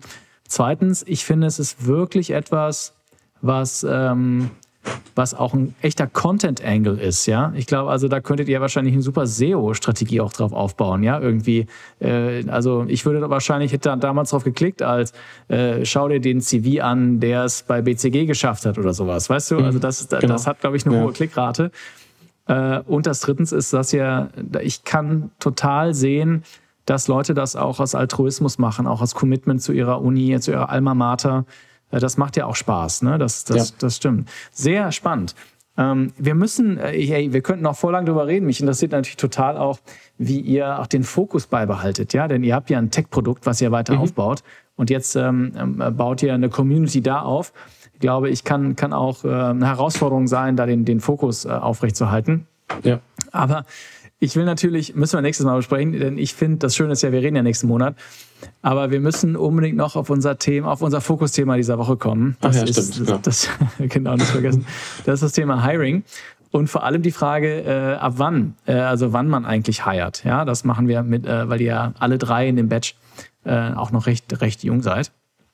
Ich möchte mhm. aber anders anfangen, denn du hast mir im Vorgespräch gesagt, dass ihr bei Hustle Remote Work eigentlich auf ein völlig neues Level gebracht hat, finde ich. Denn du hast mir gesagt, dass das Gründerteam also mhm. die Leute, mit denen du ja jetzt wirklich super eng zusammenarbeitest, dass ihr euch erst nach der Gründung zum ersten Mal in Person gesehen habt. Mhm. Wieso? das musst du mir erklären. Ja, das ist äh, wieso. Ähm, es war zur Zeit war Corona. Ähm, das heißt, wir waren auch ein bisschen im Lockdown. Ähm, und mein äh, Co-Gründer Parham, ähm, der ein bisschen was aus der Business-Richtung kommt, Sales, Business Development gemacht hat, ähm, ist aus Vancouver. Das heißt, es wäre schwierig gewesen, äh, ihn physisch zu sehen. Ähm, das ist acht Stunden Flug oder so, glaube ich, darüber. Und mein anderer Co-Gründer, der Amit, den habe ich vor der Gründung in Person gesehen. Ähm, den habe ich aber über LinkedIn kennengelernt, kann ich davor tatsächlich nicht. Hm, der wohnt in Berlin und ich bin von München nach Berlin sofort rausgefahren, habe mich mit, denen, äh, mit ihm getroffen und so weiter, mit ihm gesprochen. Ähm, haben aber eigentlich das gesamte erste halbe Jahr zusammen als, als Gründerteam komplett remote gearbeitet. Und Amit hat dann auch erst Parhim, den ich davor ein einziges Mal gesehen habe, physisch, ähm, aber ein paar Mal virtuell dazwischen. Ähm, erst ähm, nach den sechs Monaten oder sieben Monaten das erste Mal in München kennengelernt und mhm. saß dann physisch vor ihm. Was ähm, aber wir sind alle so ein bisschen die, ähm, eigentlich auch die Typen, dass das, dass das klappt, dass, dass man das virtuell macht. Ähm, wir sehr, sehr, sehr, sehr dedicated sind, würde ich sagen. Und mh, hm, das schafft auch eine sehr, es kann auch eine sehr professionelle und ähm, respektvolle Atmosphäre schaffen, mhm. ähm, wenn man nur zu gewissen Zeiten irgendwie Calls hat, sich dann darauf wirklich vorbereitet und äh, seine ganze Energie da reinsteckt und dann aber für sich selbst arbeitet und in Ruhe. Ähm, das, das hat auch, glaube ich, eine, eine auch, auch Vorteile. Mhm. Ja, es ist ja schon krass, ne? wenn du dir vorstellst, ein Risiko ist ja auch immer, also warum äh, klappen manche Startups nicht? Manchmal ist es ja mhm. auch, dass Gründer auch sich auseinander oder andere Vorstellungen haben von der strategischen Richtung. Ne? Deshalb ja. hat es mich interessiert, dass ihr das äh, so gemacht habt und, und da auf so, so auf so einer Ebene Vertrauen. Ja, das ist ein guter, das ist ein guter Punkt. Also ich habe bei beiden meinen Co-Gründern, hat mir mein Bauchgefühl hat zu mir hat, hat, hat geschrieben ja mhm. weil sie von Grund auf gute Menschen sind. Und ich hatte das Gefühl, als ich meinen Eingucker ein paar einmal in London kurz getroffen habe, er hat mich, er hat mich kurz durch London geführt. Ich habe ihn davor ein paar Mal virtuell gesehen und wusste, ja, ähm, mhm. das ist so eine gewisse Basis einfach und die ist eigentlich nur emotional, würde ich behaupten. Und bei Amit war die Basis auch sofort da. Wir haben zwar nur einen Videocall gesehen, aber ich wusste, das ist diese Basis. Und all, was dann später folgt, das sind Konflikte, aber die werden wir zusammen lösen und es wird nicht daran scheitern. Mhm. Verstehe.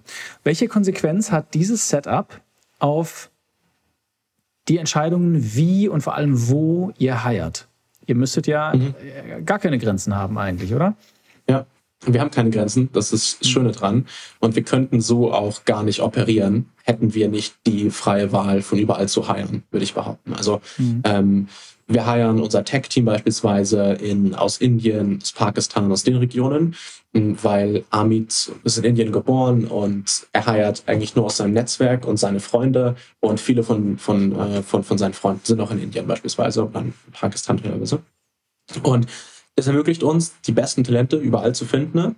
Ähm, und ich glaube auch daran, dass die besten Talente, ähm, also auch vor allem im Tech-Bereich, die wollen asynchron arbeiten und die wollen auch virtuell arbeiten, weil die haben keine Lust, irgendwie jeden Morgen um neun ins, ins Büro zu kommen und dann da sitzen zu müssen, mhm. irgendwelchen Meetings äh, drin sein zu müssen, die, ähm, die sie eigentlich nicht machen müssten, sondern ähm, für Entwickler, weil sie ja eben coden und kreieren und Probleme lösen eigentlich sollten die ganze Zeit, ist es schwierig, dann diesen Manager-Schedule mit einem Maker-Schedule irgendwie zu mhm. verbinden und dann hier ein paar Meetings wieder und dann muss ich wieder coden und dann da ein paar Meetings.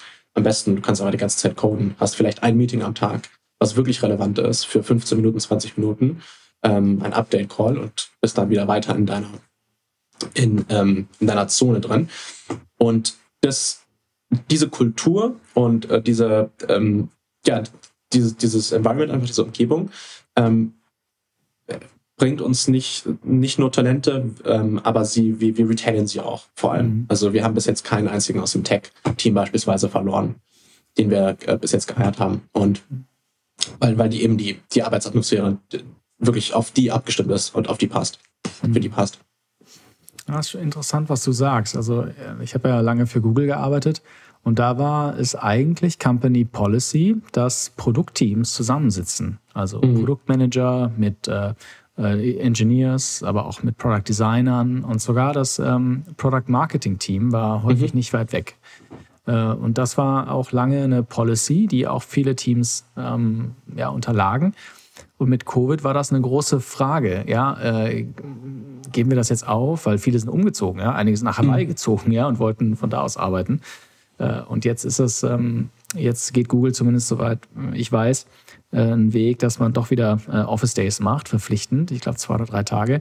Also mhm. da gibt es ähm, äh, auch Elon Musk zum Beispiel, der ordert ja, ja. alle Twitter-Leute zurück. Ne? Der, der hält da überhaupt nichts von. Ja. Aber ähm, zumindest, ähm, ich meine, ihr seid natürlich auch nicht Twitter ne? oder Google. Also da, da gibt es ganz andere Komplexitäten bei so einem äh, Konzern wie ja. Google mit über 200.000 Leuten. Sag mal ganz kurz, äh, wie groß ist euer Team jetzt, Ingmar? Äh, wir sind jetzt, müssten wir 23 oder 24 Leute müssten wir sein. Schau mal, 23, 24. Das heißt, ähm, äh, wie war das, als du zum ersten Mal entschieden hast, ja, wir müssen einstellen? Wie hast du diese Entscheidung getroffen? Weil es ja auch eine Entscheidung ist, okay, das ist jetzt eine Aufgabe, die du jetzt als Gründer oder deine Mitgründer nicht mehr machen, sondern die soll mhm. jemand anders machen. Wann war dir klar, wir müssen jetzt heiren? Mm, die hat sich aus der Produktroadmap ergeben. Ähm, und zwar daraus, dass wir, dass die erste wirkliche Key-Rolle, die wir besetzt haben, war ein Lead-Entwickler ähm, im Web-App-Bereich. Wir mussten die Web-App bauen und die darauffolgende Rolle war ein Senior UX-Designer. Ähm, für den, den ich echt zwei Monate lang gesucht habe und dann aber den perfekten gefunden habe. Das heißt, aus der Produktroadmap, die meisten Hires, also die über die Hälfte aus unserem Team, mehr als die Hälfte, drei Viertel sind Tech und Product. Mhm. Ähm, eigentlich nur Tech. Wir haben einen, einen Product. Ein Product Manager ist mein Co-Gründer der Pahem, CEO und, und, und quasi nicht CPO und dann ähm, unser UX-Designer. Die beiden machen das Produkt zusammen und ähm, der Rest baut so ein bisschen. Und das heißt, es hat sich eigentlich immer aus der Produktroadmap ergeben oder aus ähm, äh, der, der Situation, dass, dass wir im Business-Team, ähm, Marketing, Growth, wenn wir jetzt die, die Bereiche nehmen, ähm, wenn es, wenn es sinnvoll war, jemanden rein zu, mit reinzunehmen, der jetzt ein gewisses Projekt äh, oder irgendetwas ähm, weiterführt, weil das Projekt eben schon gut gesteckt ist, ähm, oder weil wir einfach, weil, weil, es uns einfach nicht anders ginge. Mhm. Ähm, wir haben aber generell wenig Business Hires gemacht oder wenig Marketing Hires gemacht. Das machst du eher?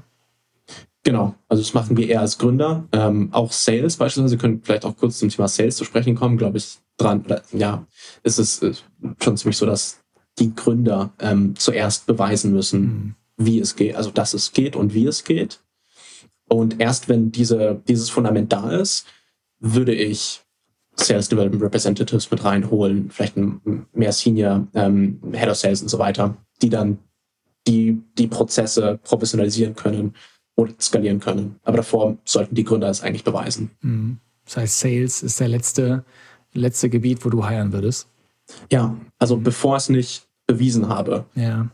Ja, das ist, das stimmt. Also ich glaube, die, die Leidenschaft und die Conviction, die ein Gründer hat, ja, und, und äh, vielleicht auch den Druck zu verkaufen, ja. äh, den kann man einfach nicht auslagern. Also selbst wenn man ein tolles, den, oder die tollste Sales-Mitarbeiterin hat, ähm, das ist, das ist einfach nicht. Und ich glaube, es macht auch einen Unterschied beim, beim Kunden, wenn da äh, der Gründer steht, ja, der sagt, das ist mein, äh, da, da habe ich hier meine Jobs für aufgegeben, mein Job und das ist das, wofür ich kämpfe. Das finde ich auch. Sag mal, was ist eigentlich euer größter Painpoint beim Hiren? Du hast jetzt gesagt, Retention läuft ganz gut, ja, irgendwie mhm. das, ähm, äh, da geht euch keiner von der Stange. Aber was ist das größte Problem? Äh, also wenn es, wenn es um Hiren geht, dann sind wir das, ähm, haben wir ein, ein Riesenglück, weil mein Co-Gründer ähm, Amit Tech-Position über sein Netzwerk füllt mhm. und das geht extrem schnell und mhm. wir haben null Probleme damit und wir, wir haben keine Kosten, also würden niemals einen Recruiter zahlen. Ähm, also wenn es irgendeine Outsourcing-Agentur gerade hört, was ich bezweifle auf, auf LinkedIn, dann äh, mhm. die Nachrichten werden sofort archiviert. Kriegst du auch so viele Nachrichten dazu? Ja. ja, ich bekomme sehr, sehr viele Nachrichten. Von. Ja.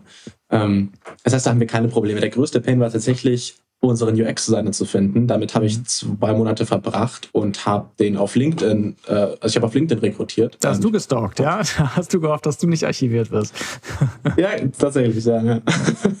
ähm, und im, am, am letzten, äh, da habe ich es dann von, schon fast irgendwie aufgegeben. Also dann habe ich den noch gerade noch gefunden. Ne? Mhm. Hatten auch zwei, die in der Testphase schon gemacht haben, was aber nicht geklappt hat. Und dann kam er. Das heißt, da es war auch ein bisschen Glück mit dabei. Ähm, was ist der größte Pain beim Hiren? Also ist es, ich gebe dir mal ein paar Beispiele, ja? Ist ja. es das, äh, ist es Hustle, ihr seid natürlich nicht Google, ja? Ihr habt natürlich ja. eine Vision, aber ihr habt natürlich noch keine Name Recognition. Das heißt, ist es wahrgenommen zu werden? Ist es, gute Kandidaten aus der Masse heraus zu identifizieren? Oder ist es dann, den Deal zu closen? Ja, und zu sagen, äh, guck mal, wir bieten hier ein bisschen Equity, es ist nicht ganz so viel, ähm, es ist nicht ganz so viel äh, Gehalt wahrscheinlich, ja. Was ist es? Also wahrgenommen werden, äh, gute Kandidaten überhaupt aus der Masse, weil es einfach so viele sind? Gut, das war jetzt mhm. nicht der Fall. Oder ist es close the deal? Mm, zu, aus der Masse rauszufiltern, würde ich spontan mhm. sagen. Ähm, also es kommen echt auch für, für die, für die Businessrollen ähm, extrem gute Bewerbungen rein, und zwar auch Initiativbewerbungen über unsere Website, also von Studenten, die irgendwie von Hassel erfahren haben. Ähm, und die, wir, wir haben es bewusst gemacht, dass die Initiativbewerbungs, das, das Formular dafür zu verstecken auf der Website. Das heißt, man muss echt viel Content irgendwie konsumiert haben über Hustle und man muss sich die ganze Story von uns durchgelesen haben und dann kommt man erst dahin. Das heißt, es heißt schon irgendwie was, wenn man dann da ist und sich dann auch noch bewirbt. Und das sind echt sehr, sehr gute Kandidaten, die wir ähm, immer präferieren, wenn es um so Business-Themen geht. Das sind auch vor allem ganz junge, ähm, die sehr, sehr ambitioniert sind. Mm, wir ich, ich habe, also ich verbringe viel Zeit damit dann ähm, zu filtern und zu schauen, was, was, was jetzt gut und was nicht. Wenn es um das Closen geht, das Deal Closen hatten wir einmal ein Thema tatsächlich. Das war davor irgendwie mal selbstverständlich und dann habe ich erst gecheckt, dass, oh hey, äh, die haben auch noch ganz schön gute andere Optionen irgendwie. Ähm, wie, wie, wie, wie, machen wir das? Ähm, ich, wir haben eine, ähm, wenn dann diese, also wenn dann die Calls kommen und die, und die lernen uns irgendwie alle kennen, wir haben eine sehr, sehr ähm, ähm, wie ich das, eine sehr, sehr, sehr, sehr humble ähm, Kultur. Also so unsere Kultur ist ein bisschen, wir sind humble und ambitious. Wir sind nicht nur humble, wir sind auch ambitious und beides geht. Ähm, und das scheint vor allem auch Entwickler und, und solche Köpfe anzuziehen. Also dass man nicht irgendwie egozentrische Arschlöcher im, im Team hat, ähm, sondern dass die Leute sich wirklich zurücknehmen und eher zuhören und eher humble sind. Mm, und in, ja, in solchen Fällen hat habe ich teilweise oder weiß ich auch, dass sich viele über einen besseren, über eine bessere Alternative eigentlich, ähm, die sie hätten, ähm, für Hassel entschieden haben, aus der Emotion heraus. mhm. zu, zu den Menschen, ähm, zu, der, zu der Atmosphäre, zu, mhm. zu dem Team. Verstehe, der Pull der Kultur. Ingmar, ich glaube, wir haben uns ein bisschen verquatscht, weil wir hatten, wir haben ganz schön viel äh, in diese Folge gepackt, ja. Wir haben über das Killer-Feature geredet, wir haben äh, Hiring besprochen und noch viel mehr. Jetzt sag uns natürlich noch, äh, was im Dezember ansteht. Ja, vielleicht kurzer Monat, weil wahrscheinlich auch viele Studenten nicht mehr auf dem Campus sind oder Studentenvereinigungen auch keine Events mehr machen, Hälfte des Jahres. Was steht bei euch an? Wir bauen auf der B2B-Seite das Produkt weiter aus. Wir haben jetzt unser B2B MVP fertiggestellt und machen die ersten Onboardings damit. Das heißt, für ähm, die Unternehmen, die werben wollen ne? und ihre Präsenz sein wollen. Hm? Genau. Ähm, da machen wir Onboardings hm, und testen mit denen gemeinsam das Tool. Wie viele willst du da onboarden? Hast du so eine Zahl im Kopf? Ja, 20. 20. Ich bin immer ein Freund von Zahlen. Da ich weiß, ja. Dann, äh, Genau, schreib dir das auf und dann kannst du mich in der nächsten Folge sagen, na, wie, fragen, wie viel waren es? Wie, viel, genau. wie, viel, wie viel Prozent konvertieren jetzt von Studentenverein zu Studenten? Äh, genau. ja. Das merkst du dir alles. Ja. Ja. Super, okay, also B2B-Produkt steht im Fokus und was ist mit der Community, mit dem Killer-Feature? Ähm, mhm. Das scheint doch auch im Fokus zu sein, oder? Wie, wo, wie genau. weit wollt ihr da kommen? Ja, wir möchten die 150 ähm, ähm, in der Community haben bis, bis Ende Dezember, also bis Ende des Jahres. Das heißt, Und die 150 Community sind Mentoren oder sind das? Genau. Oh wow. 150 okay. Mentoren, ja. Das hört sich aber nach ziemlich, äh, nach ziemlich soliden, soliden Basis an, oder? Ja. Ja. Genau, und dann haben wir noch die, ähm, die ähm, Studentenvereine, ähm, wir ab Ende Dezember ähm, das Produkt skalierbar machen möchten. Das heißt, da keine, keine Zahl für dich, aber auf jeden Fall so, dass wir dann anfangen können, in den Outreach zu gehen oder es zu skalieren. Jedenfalls. Verstehe. Das heißt, mindestens 80 Prozent aktive. ja, genau. ja, sehr gut. Klasse. Irgendwann hat wieder Spaß gemacht, mit dir zu plaudern. Ja, freut mich, dass ihr da, ähm, ist ja doch eine interessante Weiterentwicklung. Und genau darum geht es in dem Format, ja, auch zu, um, zu überlegen. Ich glaube, wenn man jetzt drei Folgen zurückschaut, dann sieht man auch die Genese dessen so ein bisschen. Äh, das ist ja der Witz. Von daher äh, freue mich sehr. Schön, dass wir ein Check-in gemacht haben und ich freue mich sehr auf unser nächstes Gespräch. Freue ich mich auch. Hat wieder Spaß gemacht.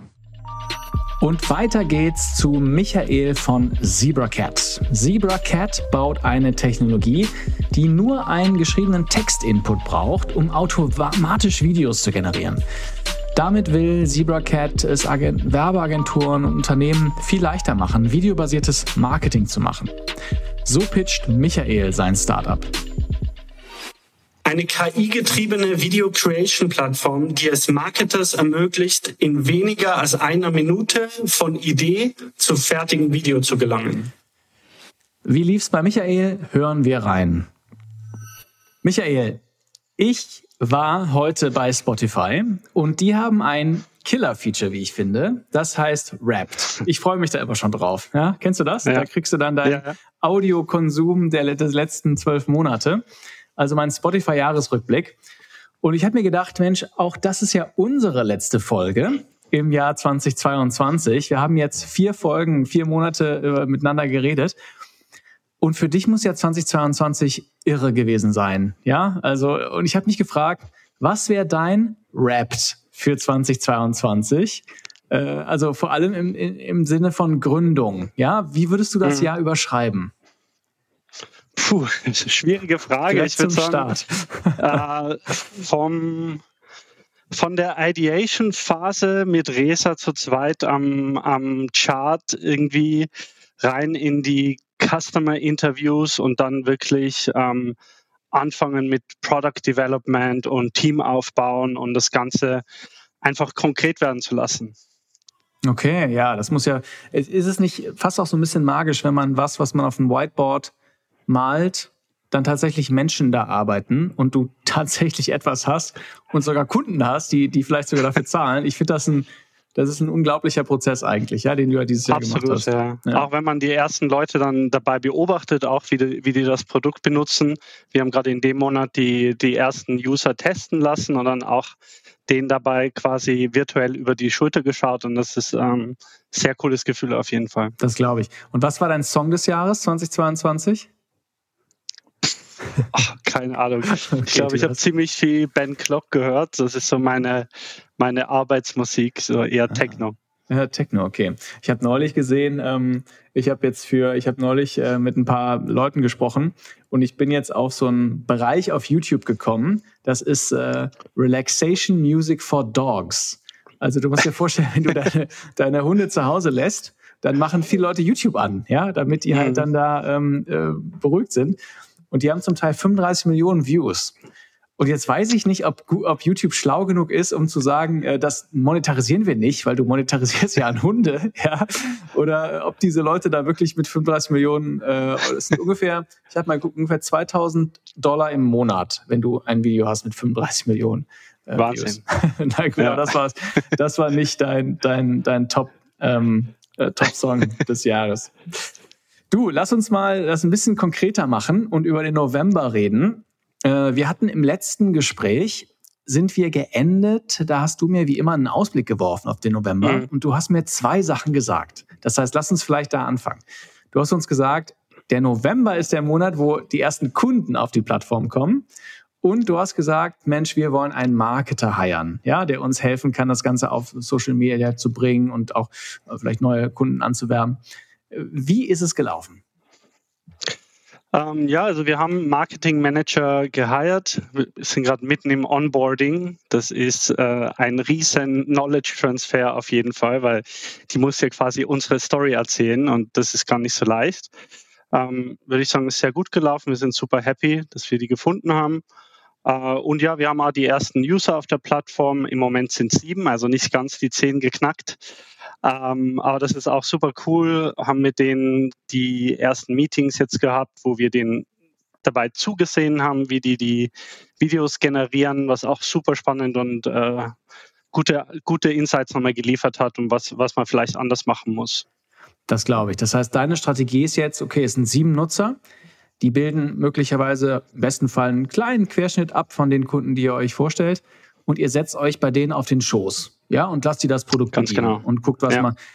Da muss der doch, also ich stelle mir vor, wenn du daneben sitzt, da musst du doch schreien wollen, oder? Wenn die dann zum Beispiel einen Button finden und du denkst, da ja. ist er doch, ja, aber du sagst meistens nichts, weil du halt beobachten willst. Was ist so das, wie, wie verfolgst du das? Ich nehme an, du bist dabei.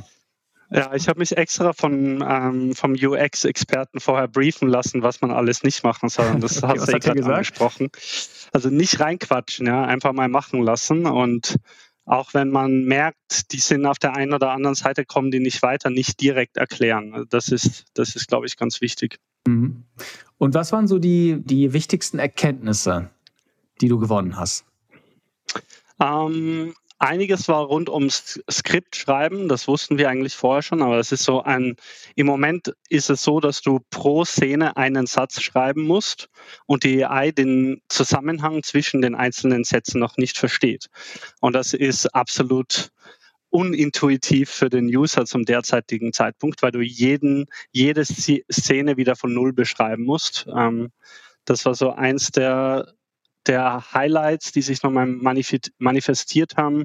Was anderes war, dass wir auf jeden Fall auch das Thema ähm, Footage Management nochmal genauer angehen müssen. Das heißt, wir sind immer davon ausgegangen, die User laden so 10, 20 Videos äh, hoch.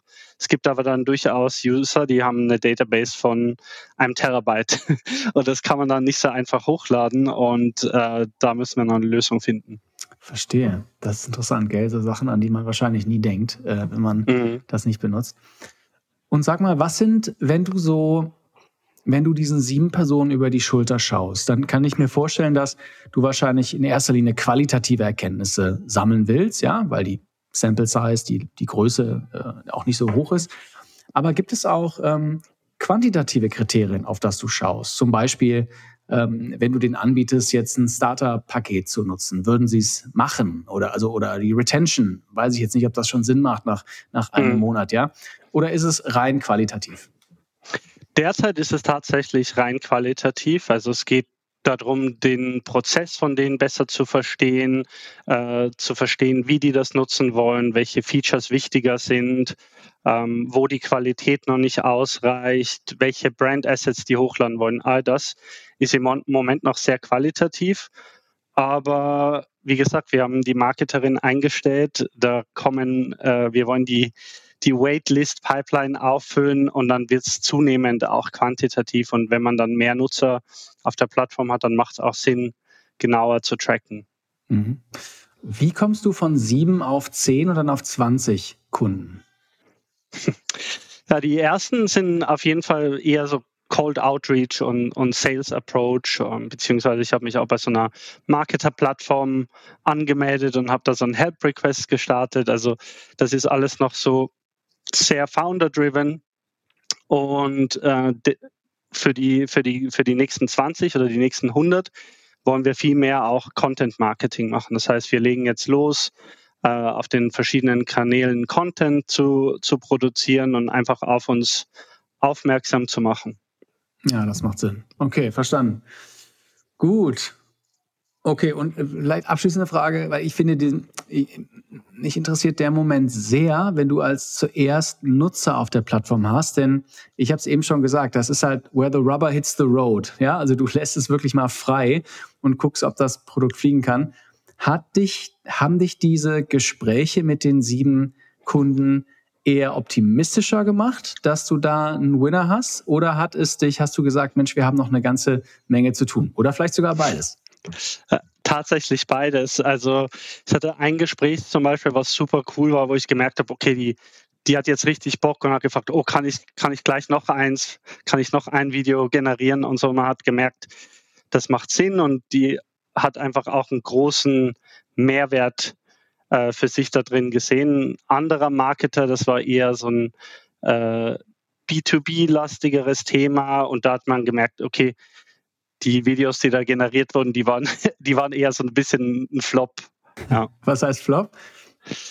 Ja, einfach, das war ein schwieriges, abstrakteres Thema. Ich glaube, das Skript war, hm, ein Recruiter schaut äh, verschiedene CVs durch und dann waren es halt keine CVs, sondern waren irgendwelche Investment Papers, weil die AI einfach nur gesehen hat, okay, da hält jemand einen Zettel in der Hand.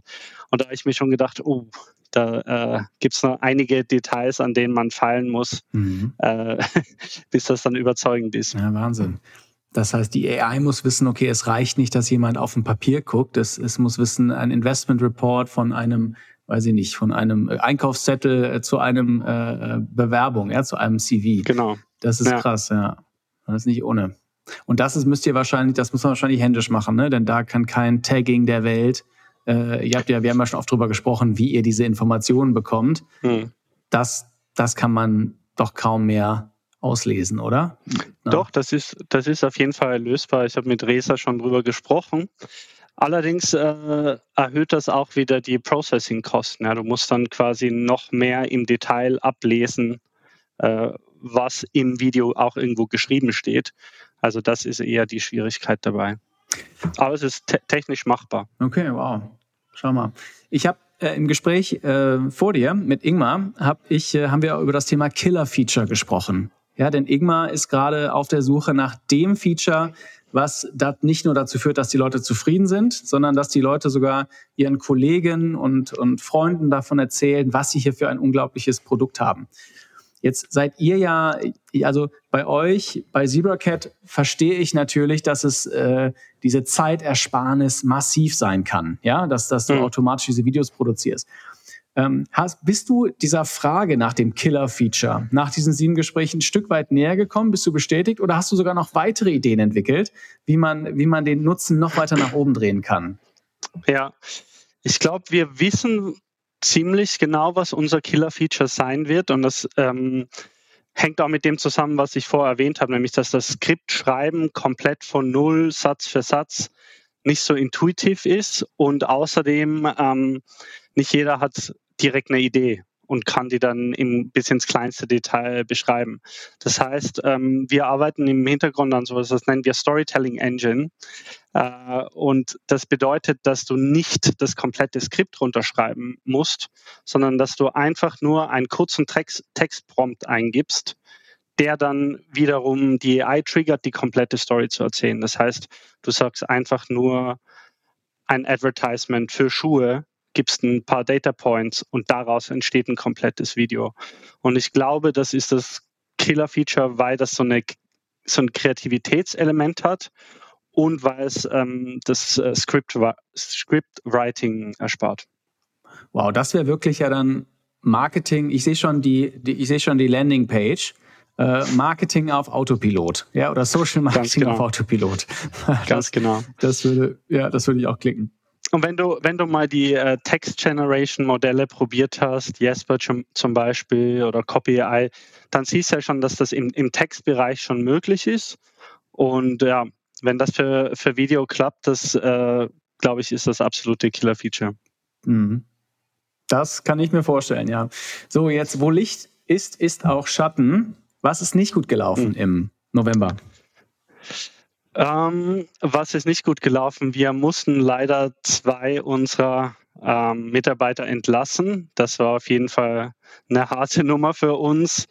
Ist uns auch beiden nicht leicht gefallen. Wir haben das äh, tagelang, nachdem wir es eigentlich schon wussten, haben wir noch tagelang rumgedrückt und dann sollte man nicht doch vielleicht noch eine Chance geben und so. Aber ähm, war klar, dass wir das machen mussten ähm, nach dem Performance Review und das war auf jeden Fall äh, ein dunkler Teil des Monats, würde ich mal sagen. Mm, kann ich verstehen. Das heißt, einerseits, äh, was, was dir am schwersten gefallen? War es das persönlich, äh, auch diese harte Entscheidung zu treffen und dann auch durchzuziehen? War es äh, im Team, das zu, vielleicht auch Wogen zu glätten? Ja, wenn zwei Leute gehen, äh, ist ja auch oft ein, äh, ja, ein Impact auf, die, auf das gesamte Team. Ähm, oder ist es auch das Nachheiern, ja, was, was jetzt besonders, weiß ich nicht, viel Zeit in Anspruch nimmt? Also wo sind die, wo waren die größten Painpoints der Entscheidung? Das alle drei, würde ich sagen. Zum einen, wir haben ja wahnsinnig Zeit investiert, äh, die Leute zu finden. Und dann natürlich das Persönliche. Man mag die Leute, man versteht sich gut. Es ist nicht irgendwie äh, so leicht, das zu machen. Und äh, auch was du angesprochen hast, ganz klar, es sorgt für Unruhe im Team. die Leute denken sich, oh, kann ich schon der Nächste sein. Man muss dann wirklich aufpassen, dass nicht so eine äh, Angstkultur entsteht und ähm, muss dann auch nochmal den Leuten, die gut sind, wirklich sagen, dass sie gut sind und dass, äh, dass sie da nichts zu befürchten haben. Mhm. Verstehe. Ja, vielleicht ist das eine ganz gute Überleitung auf unser Fokusthema äh, dieser mhm. Woche, mhm. denn das Fokusthema ist Hiring. Und insbesondere die Frage, die ich immer ganz spannend finde, wann man eigentlich heiern sollte. Denn einerseits, klar, irgendwann muss man Menschen einstellen. Man kann nicht alles alleine machen. Ja, das ist, man muss sich selber ja auch hebeln ein Stück weit. Äh, aber das bedeutet natürlich auch, ähm, jede Person, die man einstellt, bedeutet auch koordinativen Aufwand, äh, vielleicht auch ähm, regulatorischen Aufwand, äh, wo man die Person einstellt ähm, und so weiter und so fort. Ja. Und, äh, und natürlich auch musst du plötzlich mehr Geld ausgeben, ja, weil die wahrscheinlich mhm. nicht für ein Founders äh, Gehalt äh, arbeiten, ja, sondern du musst dir halt viele Gedanken machen über eine Gehaltsstruktur. Äh, lass uns das vielleicht mal, du hast nämlich auch gesagt, dass ihr einen Marketer oder eine Marketerin eingestellt habt. Mhm. Ähm, lass uns mal, nimm uns mal mit. Also, wie bist du dazu gekommen, dass du gesagt hast, ich mache das jetzt nicht mehr alleine? Da brauche ich jetzt Verstärkung. Wie, wie bist du zu der Entscheidung gekommen?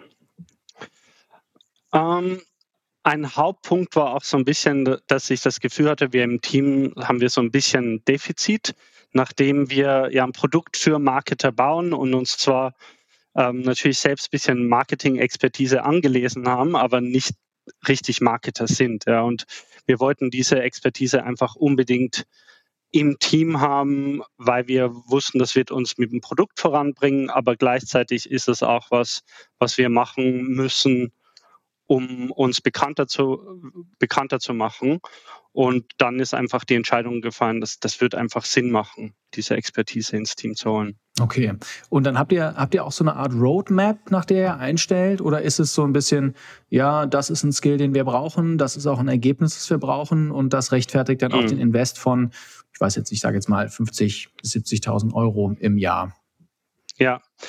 Im, bei unserem bei der jetzigen Stage ist immer meine Meinung, dass man es so lange machen soll, äh, wie es irgendwie geht und dann, wenn man merkt, okay, das, man schafft es nicht mehr, dann besetzt man jemanden nach oder dann stellt man jemanden ein. Ich glaube, das so am Chart zu machen, führt meiner Erfahrung nach so ein bisschen zu ineffizient, weil dann ändert sich wieder was und ähm, vielleicht hätte man die Person dann doch nicht gebraucht. Ich glaube, es ist ganz gut, so lang wie möglich die Dinge selber zu machen. Okay, ja klar. Also wir haben nicht so eine ganz konkrete Hiring Roadmap. Wir wissen ungefähr, wann welche Positionen gebraucht werden, aber dann entscheiden wir hauptsächlich nach Workload. Nach Workload, ja klar. Also wenn, wenn irgendwie, wenn du jetzt ist natürlich, das ist oft, ich finde, das Hiring ist ja oft counterintuitive, denn man denkt, jetzt hire ich eine Person, vielleicht ist sie das auch so gegangen äh, mit der mit der Marketeer, ähm, jetzt hire ich eine Person und jetzt kann ich mich ein bisschen mehr entspannen. Ja, aber am Anfang ist es ja, ja genau das, das Gegenteil. So. Ja, denn du musst ja, du hast es eben schon angesprochen, du musst ja deine Energie, nicht nur, nicht nur die innerlichen Sachen, du musst ja nicht nur den Kopf über, übertragen, du musst ja auch den Bauch übertragen, ne? deine mhm. Emotionen, mhm. deine Leidenschaft als Founder. Du musst ja auch was wecken äh, bei, bei der neu angestellten Person und die ist ja auch remote wahrscheinlich. Ja, Das heißt, da ist ja. für mich immer noch 20 Prozent on top, wie man eigentlich nicht nur den Kopf, sondern auch den Bauch anspricht. Ähm, so, und denkst du dir, gehst du manchmal nach Hause nach so einem Tag und denkst dir, ah, ich hätte es doch lieber alleine gemacht? Sei ehrlich. Nee, das, das nicht. Ich, ich sehe es als ein Investment. Ja. Also man muss einfach, man weiß, dass man im ersten Monat oder in den ersten zwei Monaten einfach mehr investieren muss. Aber es, es geht ja nicht anders. Man kann es nicht ewig selber machen. Ja, das stimmt. Da hast du recht. Aber ein anderer Aspekt, du siehst, ich gebe nicht auf. Dein Startup ist ja auch, ihr seid ja ein ihr letztlich seid ihr aus meiner Sicht, ihr wollt Zeit sparen. Ihr wollt Prozesse bei euren Kunden ähm, äh, automatisieren. Ja? Und jetzt könnte man ja auch sagen, okay, ihr seid auch eine hochgradig automatisierte Organisation. Ja, also man mhm. kann ja mittlerweile auch genau, äh, sagen wir mal, wie du jetzt heierst, man kann ja auch Content selber automatisieren, ja, durch, weiß ich nicht, ja. Textgenerierungsprozesse. Man kann auch seine Social Media Accounts mittlerweile automatisiert äh, steuern, ja, mehr oder weniger. Ist die Qualität zwar vielleicht nur bei 70 Prozent und nicht bei 90 oder 100. Das heißt, gehst du, du in, in deinem, wenn du so sagst, ich müsste mal jemand heiren, hast du dann auch erstmal so einen Check, okay, brauche ich es wirklich? Und dann kann ich es nicht noch irgendwie automatisieren. Und wenn das alles Nein ist, beziehungsweise ja, ich brauche es wirklich und nein, ich kann es nicht automatisieren, dann, sag, dann, dann wird geheiert?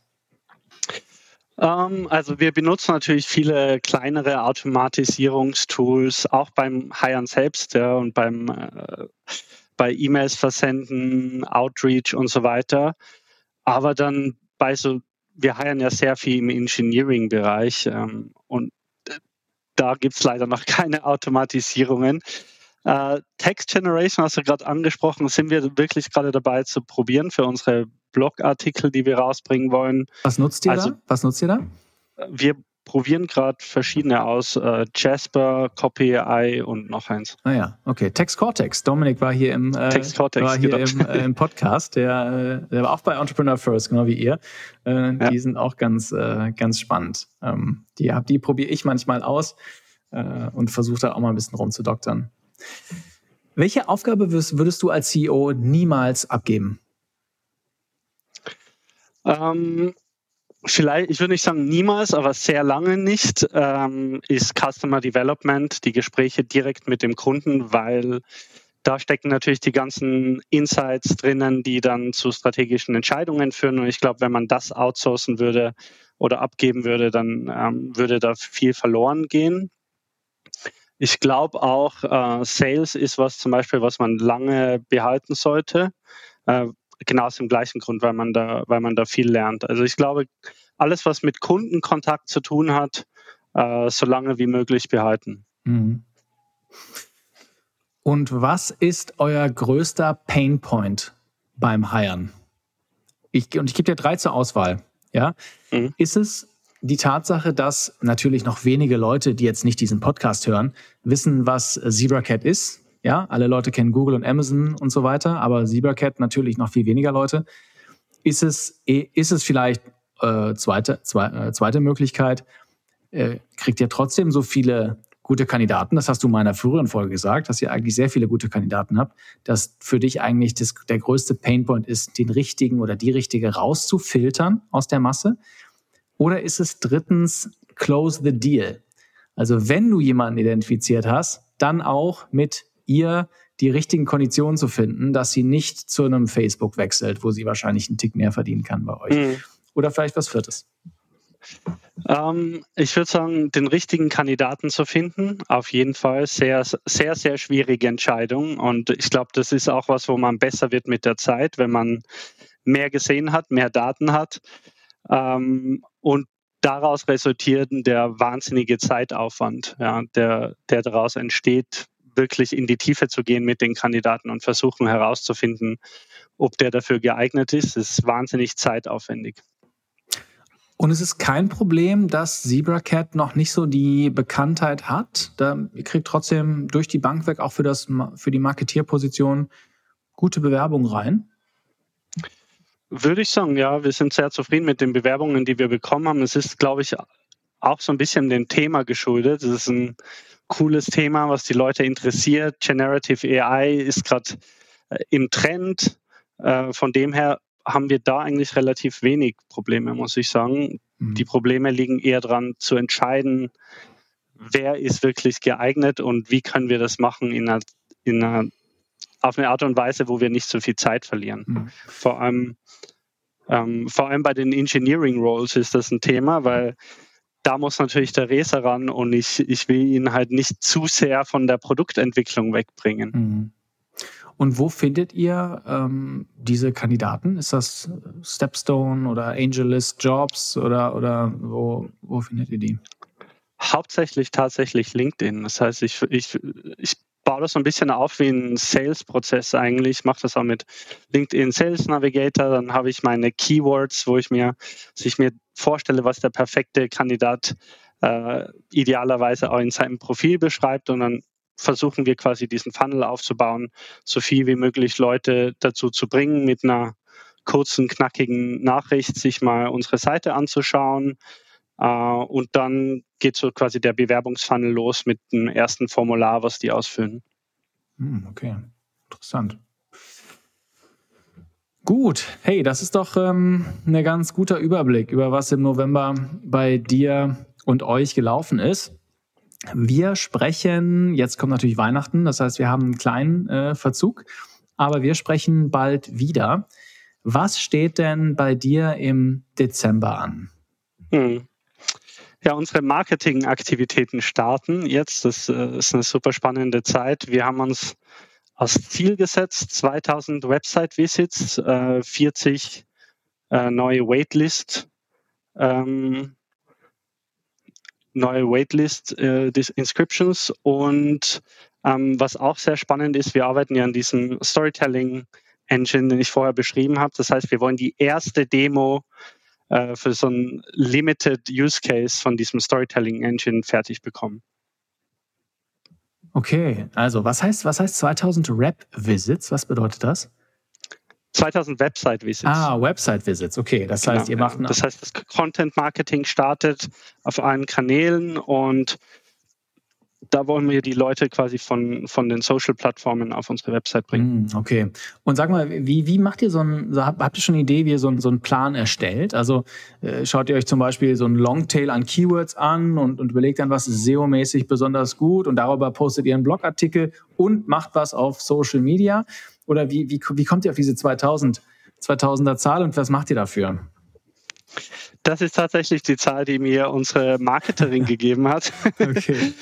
Und ich, ich glaube, es ist ziemlich ambitious. Das heißt, ich bin gespannt, äh, was wir dafür machen. Ja, jede Menge Keyword Search, ähm, verschiedenste Shortform-Video-Content auf Instagram, auf TikTok, auf LinkedIn. Ähm, ja, als, als volle Content-Marketing-Programm. Okay. Ich werde dir auf jeden Fall zwei Clips aus unserem Gespräch für euren TikTok-Kanal schicken, wie ich das Wunderbar. Kleiner Plug für, für unseren äh, TikTok-Kanal äh, Digitale Optimisten. Äh, okay, 40 Waitlist-Einschreibungen, das wäre eine deutliche Steigerung zu euren sieben Kunden, die ihr jetzt habt. Ähm, und die Storytelling Engine, die müssen wir irgendwann mal, da musst du irgendwann mal, müssen wir mal ein Video zusammen machen, damit unsere Hörer auch sehen, wie das Produkt eigentlich äh, aussieht. Sehr gerne. Vielleicht bietet sich das an, weil das, das scheint mir doch ein Schritt zu sein, der es dann wirklich wahnsinnig intuitiv machen könnte, ja. Ähm, sehr ja, gut, wunderbar. Absolut. Dann, äh, wenn es nichts mehr, wenn wir nichts vergessen haben, Michael, äh, wenn wir den November gut gerappt haben, dann würde ich sagen, vielen Dank für deine Zeit und wir sprechen uns nächsten Monat. Danke dir und bis zum nächsten Mal. Das war's von den drei Gründern und dieser Folge von Heroes Grow. Wenn du diesen Podcast gerne hörst, dann gib mir fünf Sterne auf Apple Podcasts oder Spotify oder wo auch immer du das hörst und schick diese Folge per WhatsApp an deine, klügst, an deine zwei klügsten Freunde. Nächsten Montag kommt die nächste reguläre Folge von Digitale Optimisten. Ich freue mich. Danke fürs Zuhören. Bis dann.